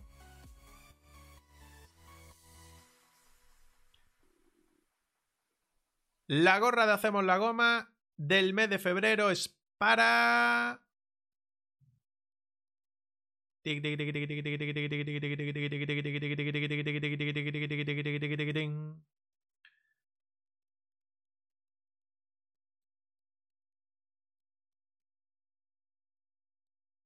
Chechu Beteteros. Chechu Beteteros que se lleva esa gorrita de Hacemos la Goma del merchant que estamos preparando. Ya digo, todavía no lo tenemos, pero la próxima semana lo vamos a tener ya disponible. Lo pondremos en nuestras redes sociales. Eh, todo el merchant que nos ha llegado, cómo comprarlo, los distintos packs que vamos a preparar. O sea que, que va a estar todo fácil, fácil, ¿vale? Para que podáis acceder a ello. Dice Tomás al palo. Pues al palo, Tomás, sí, lo siento, tío. Sí, bueno, lo he intentado, ¿eh? porque se ha suscrito casi que 5, 6, 7 minutos antes de, lanzar el sorteo ha hecho un buen intento, pero siempre no puede tocar. Entiendo que el ganador eh, no está por el chat porque no ha dicho nada, así que si ve luego el directo o escucha el podcast o lo que sea, que se ponga en contacto con nosotros, o bien a través de las redes o bien a través de susurro en Twitch, ¿vale? Y se la mandaremos. Le mandaremos la gorra, eso sí, cuando ya digo, cuando la tengamos eh, cuando la tengamos disponible, cuando nos lleguen estos productos de Merchant, pues te la haremos, te la haremos llegar, ¿vale? Que poco más. Antes de despedirme, pues mm, nada, Andrés. Primero agradecerte que hayas estado por aquí. Que el cambio de horario, yo creo que poco a poco nos iremos acostumbrando todos. Que ha sido un poco correr también hoy. Y también a la gente que, que eso, que gracias por acompañarnos y que esperemos que se vaya sumando más gentecita. Claro, esa es la idea. Nosotros somos una, una plataforma también abierta a la espera de, eso, de, ir sumando más amigos, de que la gente participe. Creo que hay muchas cosas a debatir, ya lo hemos visto hoy, hay incluso rumores ya que son para el año que viene, carreras que no paran y que ya no van a parar en muchos meses afortunadamente, y todo eso da para bastante conversación porque el objetivo número uno que tenemos es conversar también con los amigos del, ciclismo, con la gente que, como nosotros, eh, siente pasión por este deporte y establecer entre todos un, un debate. Luego, eh, también vienen jornadas interesantes porque vamos a tener invitados, vamos a tener gente eh, de primer nivel que, nos, van a, nos van a acompañar y a quienes tenemos muchas ganas de, escuchar. Mira, planificación más o menos. A ver, sí, sí, más o menos. Sábado vamos a estar, o sea, próximos directos, sábado desde las 4 de la tarde, reaccionando a las tres carreras que hemos dicho que hay, o Gran Camino, Outlook y la clásica en Francia, la Faun Ardèche. Eh, domingo no va a haber directo por la noche porque voy a andar fuera, disfrutando un poco de la familia y demás. Eh, domingo, por tanto, me vaya a perdonar, pero no va a haber directo. Y el siguiente directo eh, será el miércoles día 1 de marzo, con esa entrevista en principio que vamos a tener, si no pasa nada, con Carlos Canal, ¿vale? Ciclista de Euskaltel Euskadi, que está cerrando, o está empezando, mejor dicho, una temporada muy buena que además es nuestro líder del trofeo regularidad 4C 2023 y que estará un ratito con nosotros para conocerlo, para hablar de la temporada, de su inicio de temporada y de su futuro. Es un ciclista muy joven y creo que eh, va a dar mucho de, qué hablar eh, en Euskaltel y, por qué no, un poquito más allá. Así que esa es la planificación ahora mismo que hay. Pero ya digo, atento a nuestras redes por el tema de los productos de Merchant y demás cositas que vamos a ir presentando. No me enrollo más, Andrés, que lo he dicho, muchas gracias. Si el sábado te animas, tienes la puerta abierta y si no, el miércoles de la semana que viene. Así será, un fuerte abrazo, gracias a ti y nos vemos muy pronto. Un abrazo a todos. Ya digo, eh, sábado, sábado desde las 4 y miércoles desde las 8 de la tarde, ¿vale? Buena semana a todos, buen eh, fin de semana cuando arranque y nos vamos viendo por aquí. Un abrazo, chao, chao, adiós, adiós, adiós, adiós, adiós. Hacemos la goma. Únete a nuestra grupeta en Twitch y en redes sociales.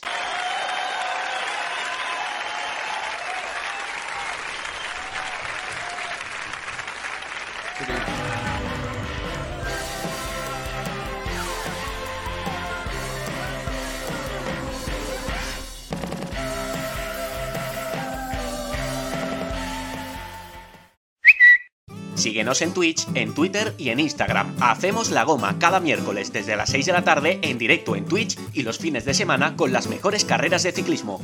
Haz la goma con nosotros. Únete a nuestra grupeta.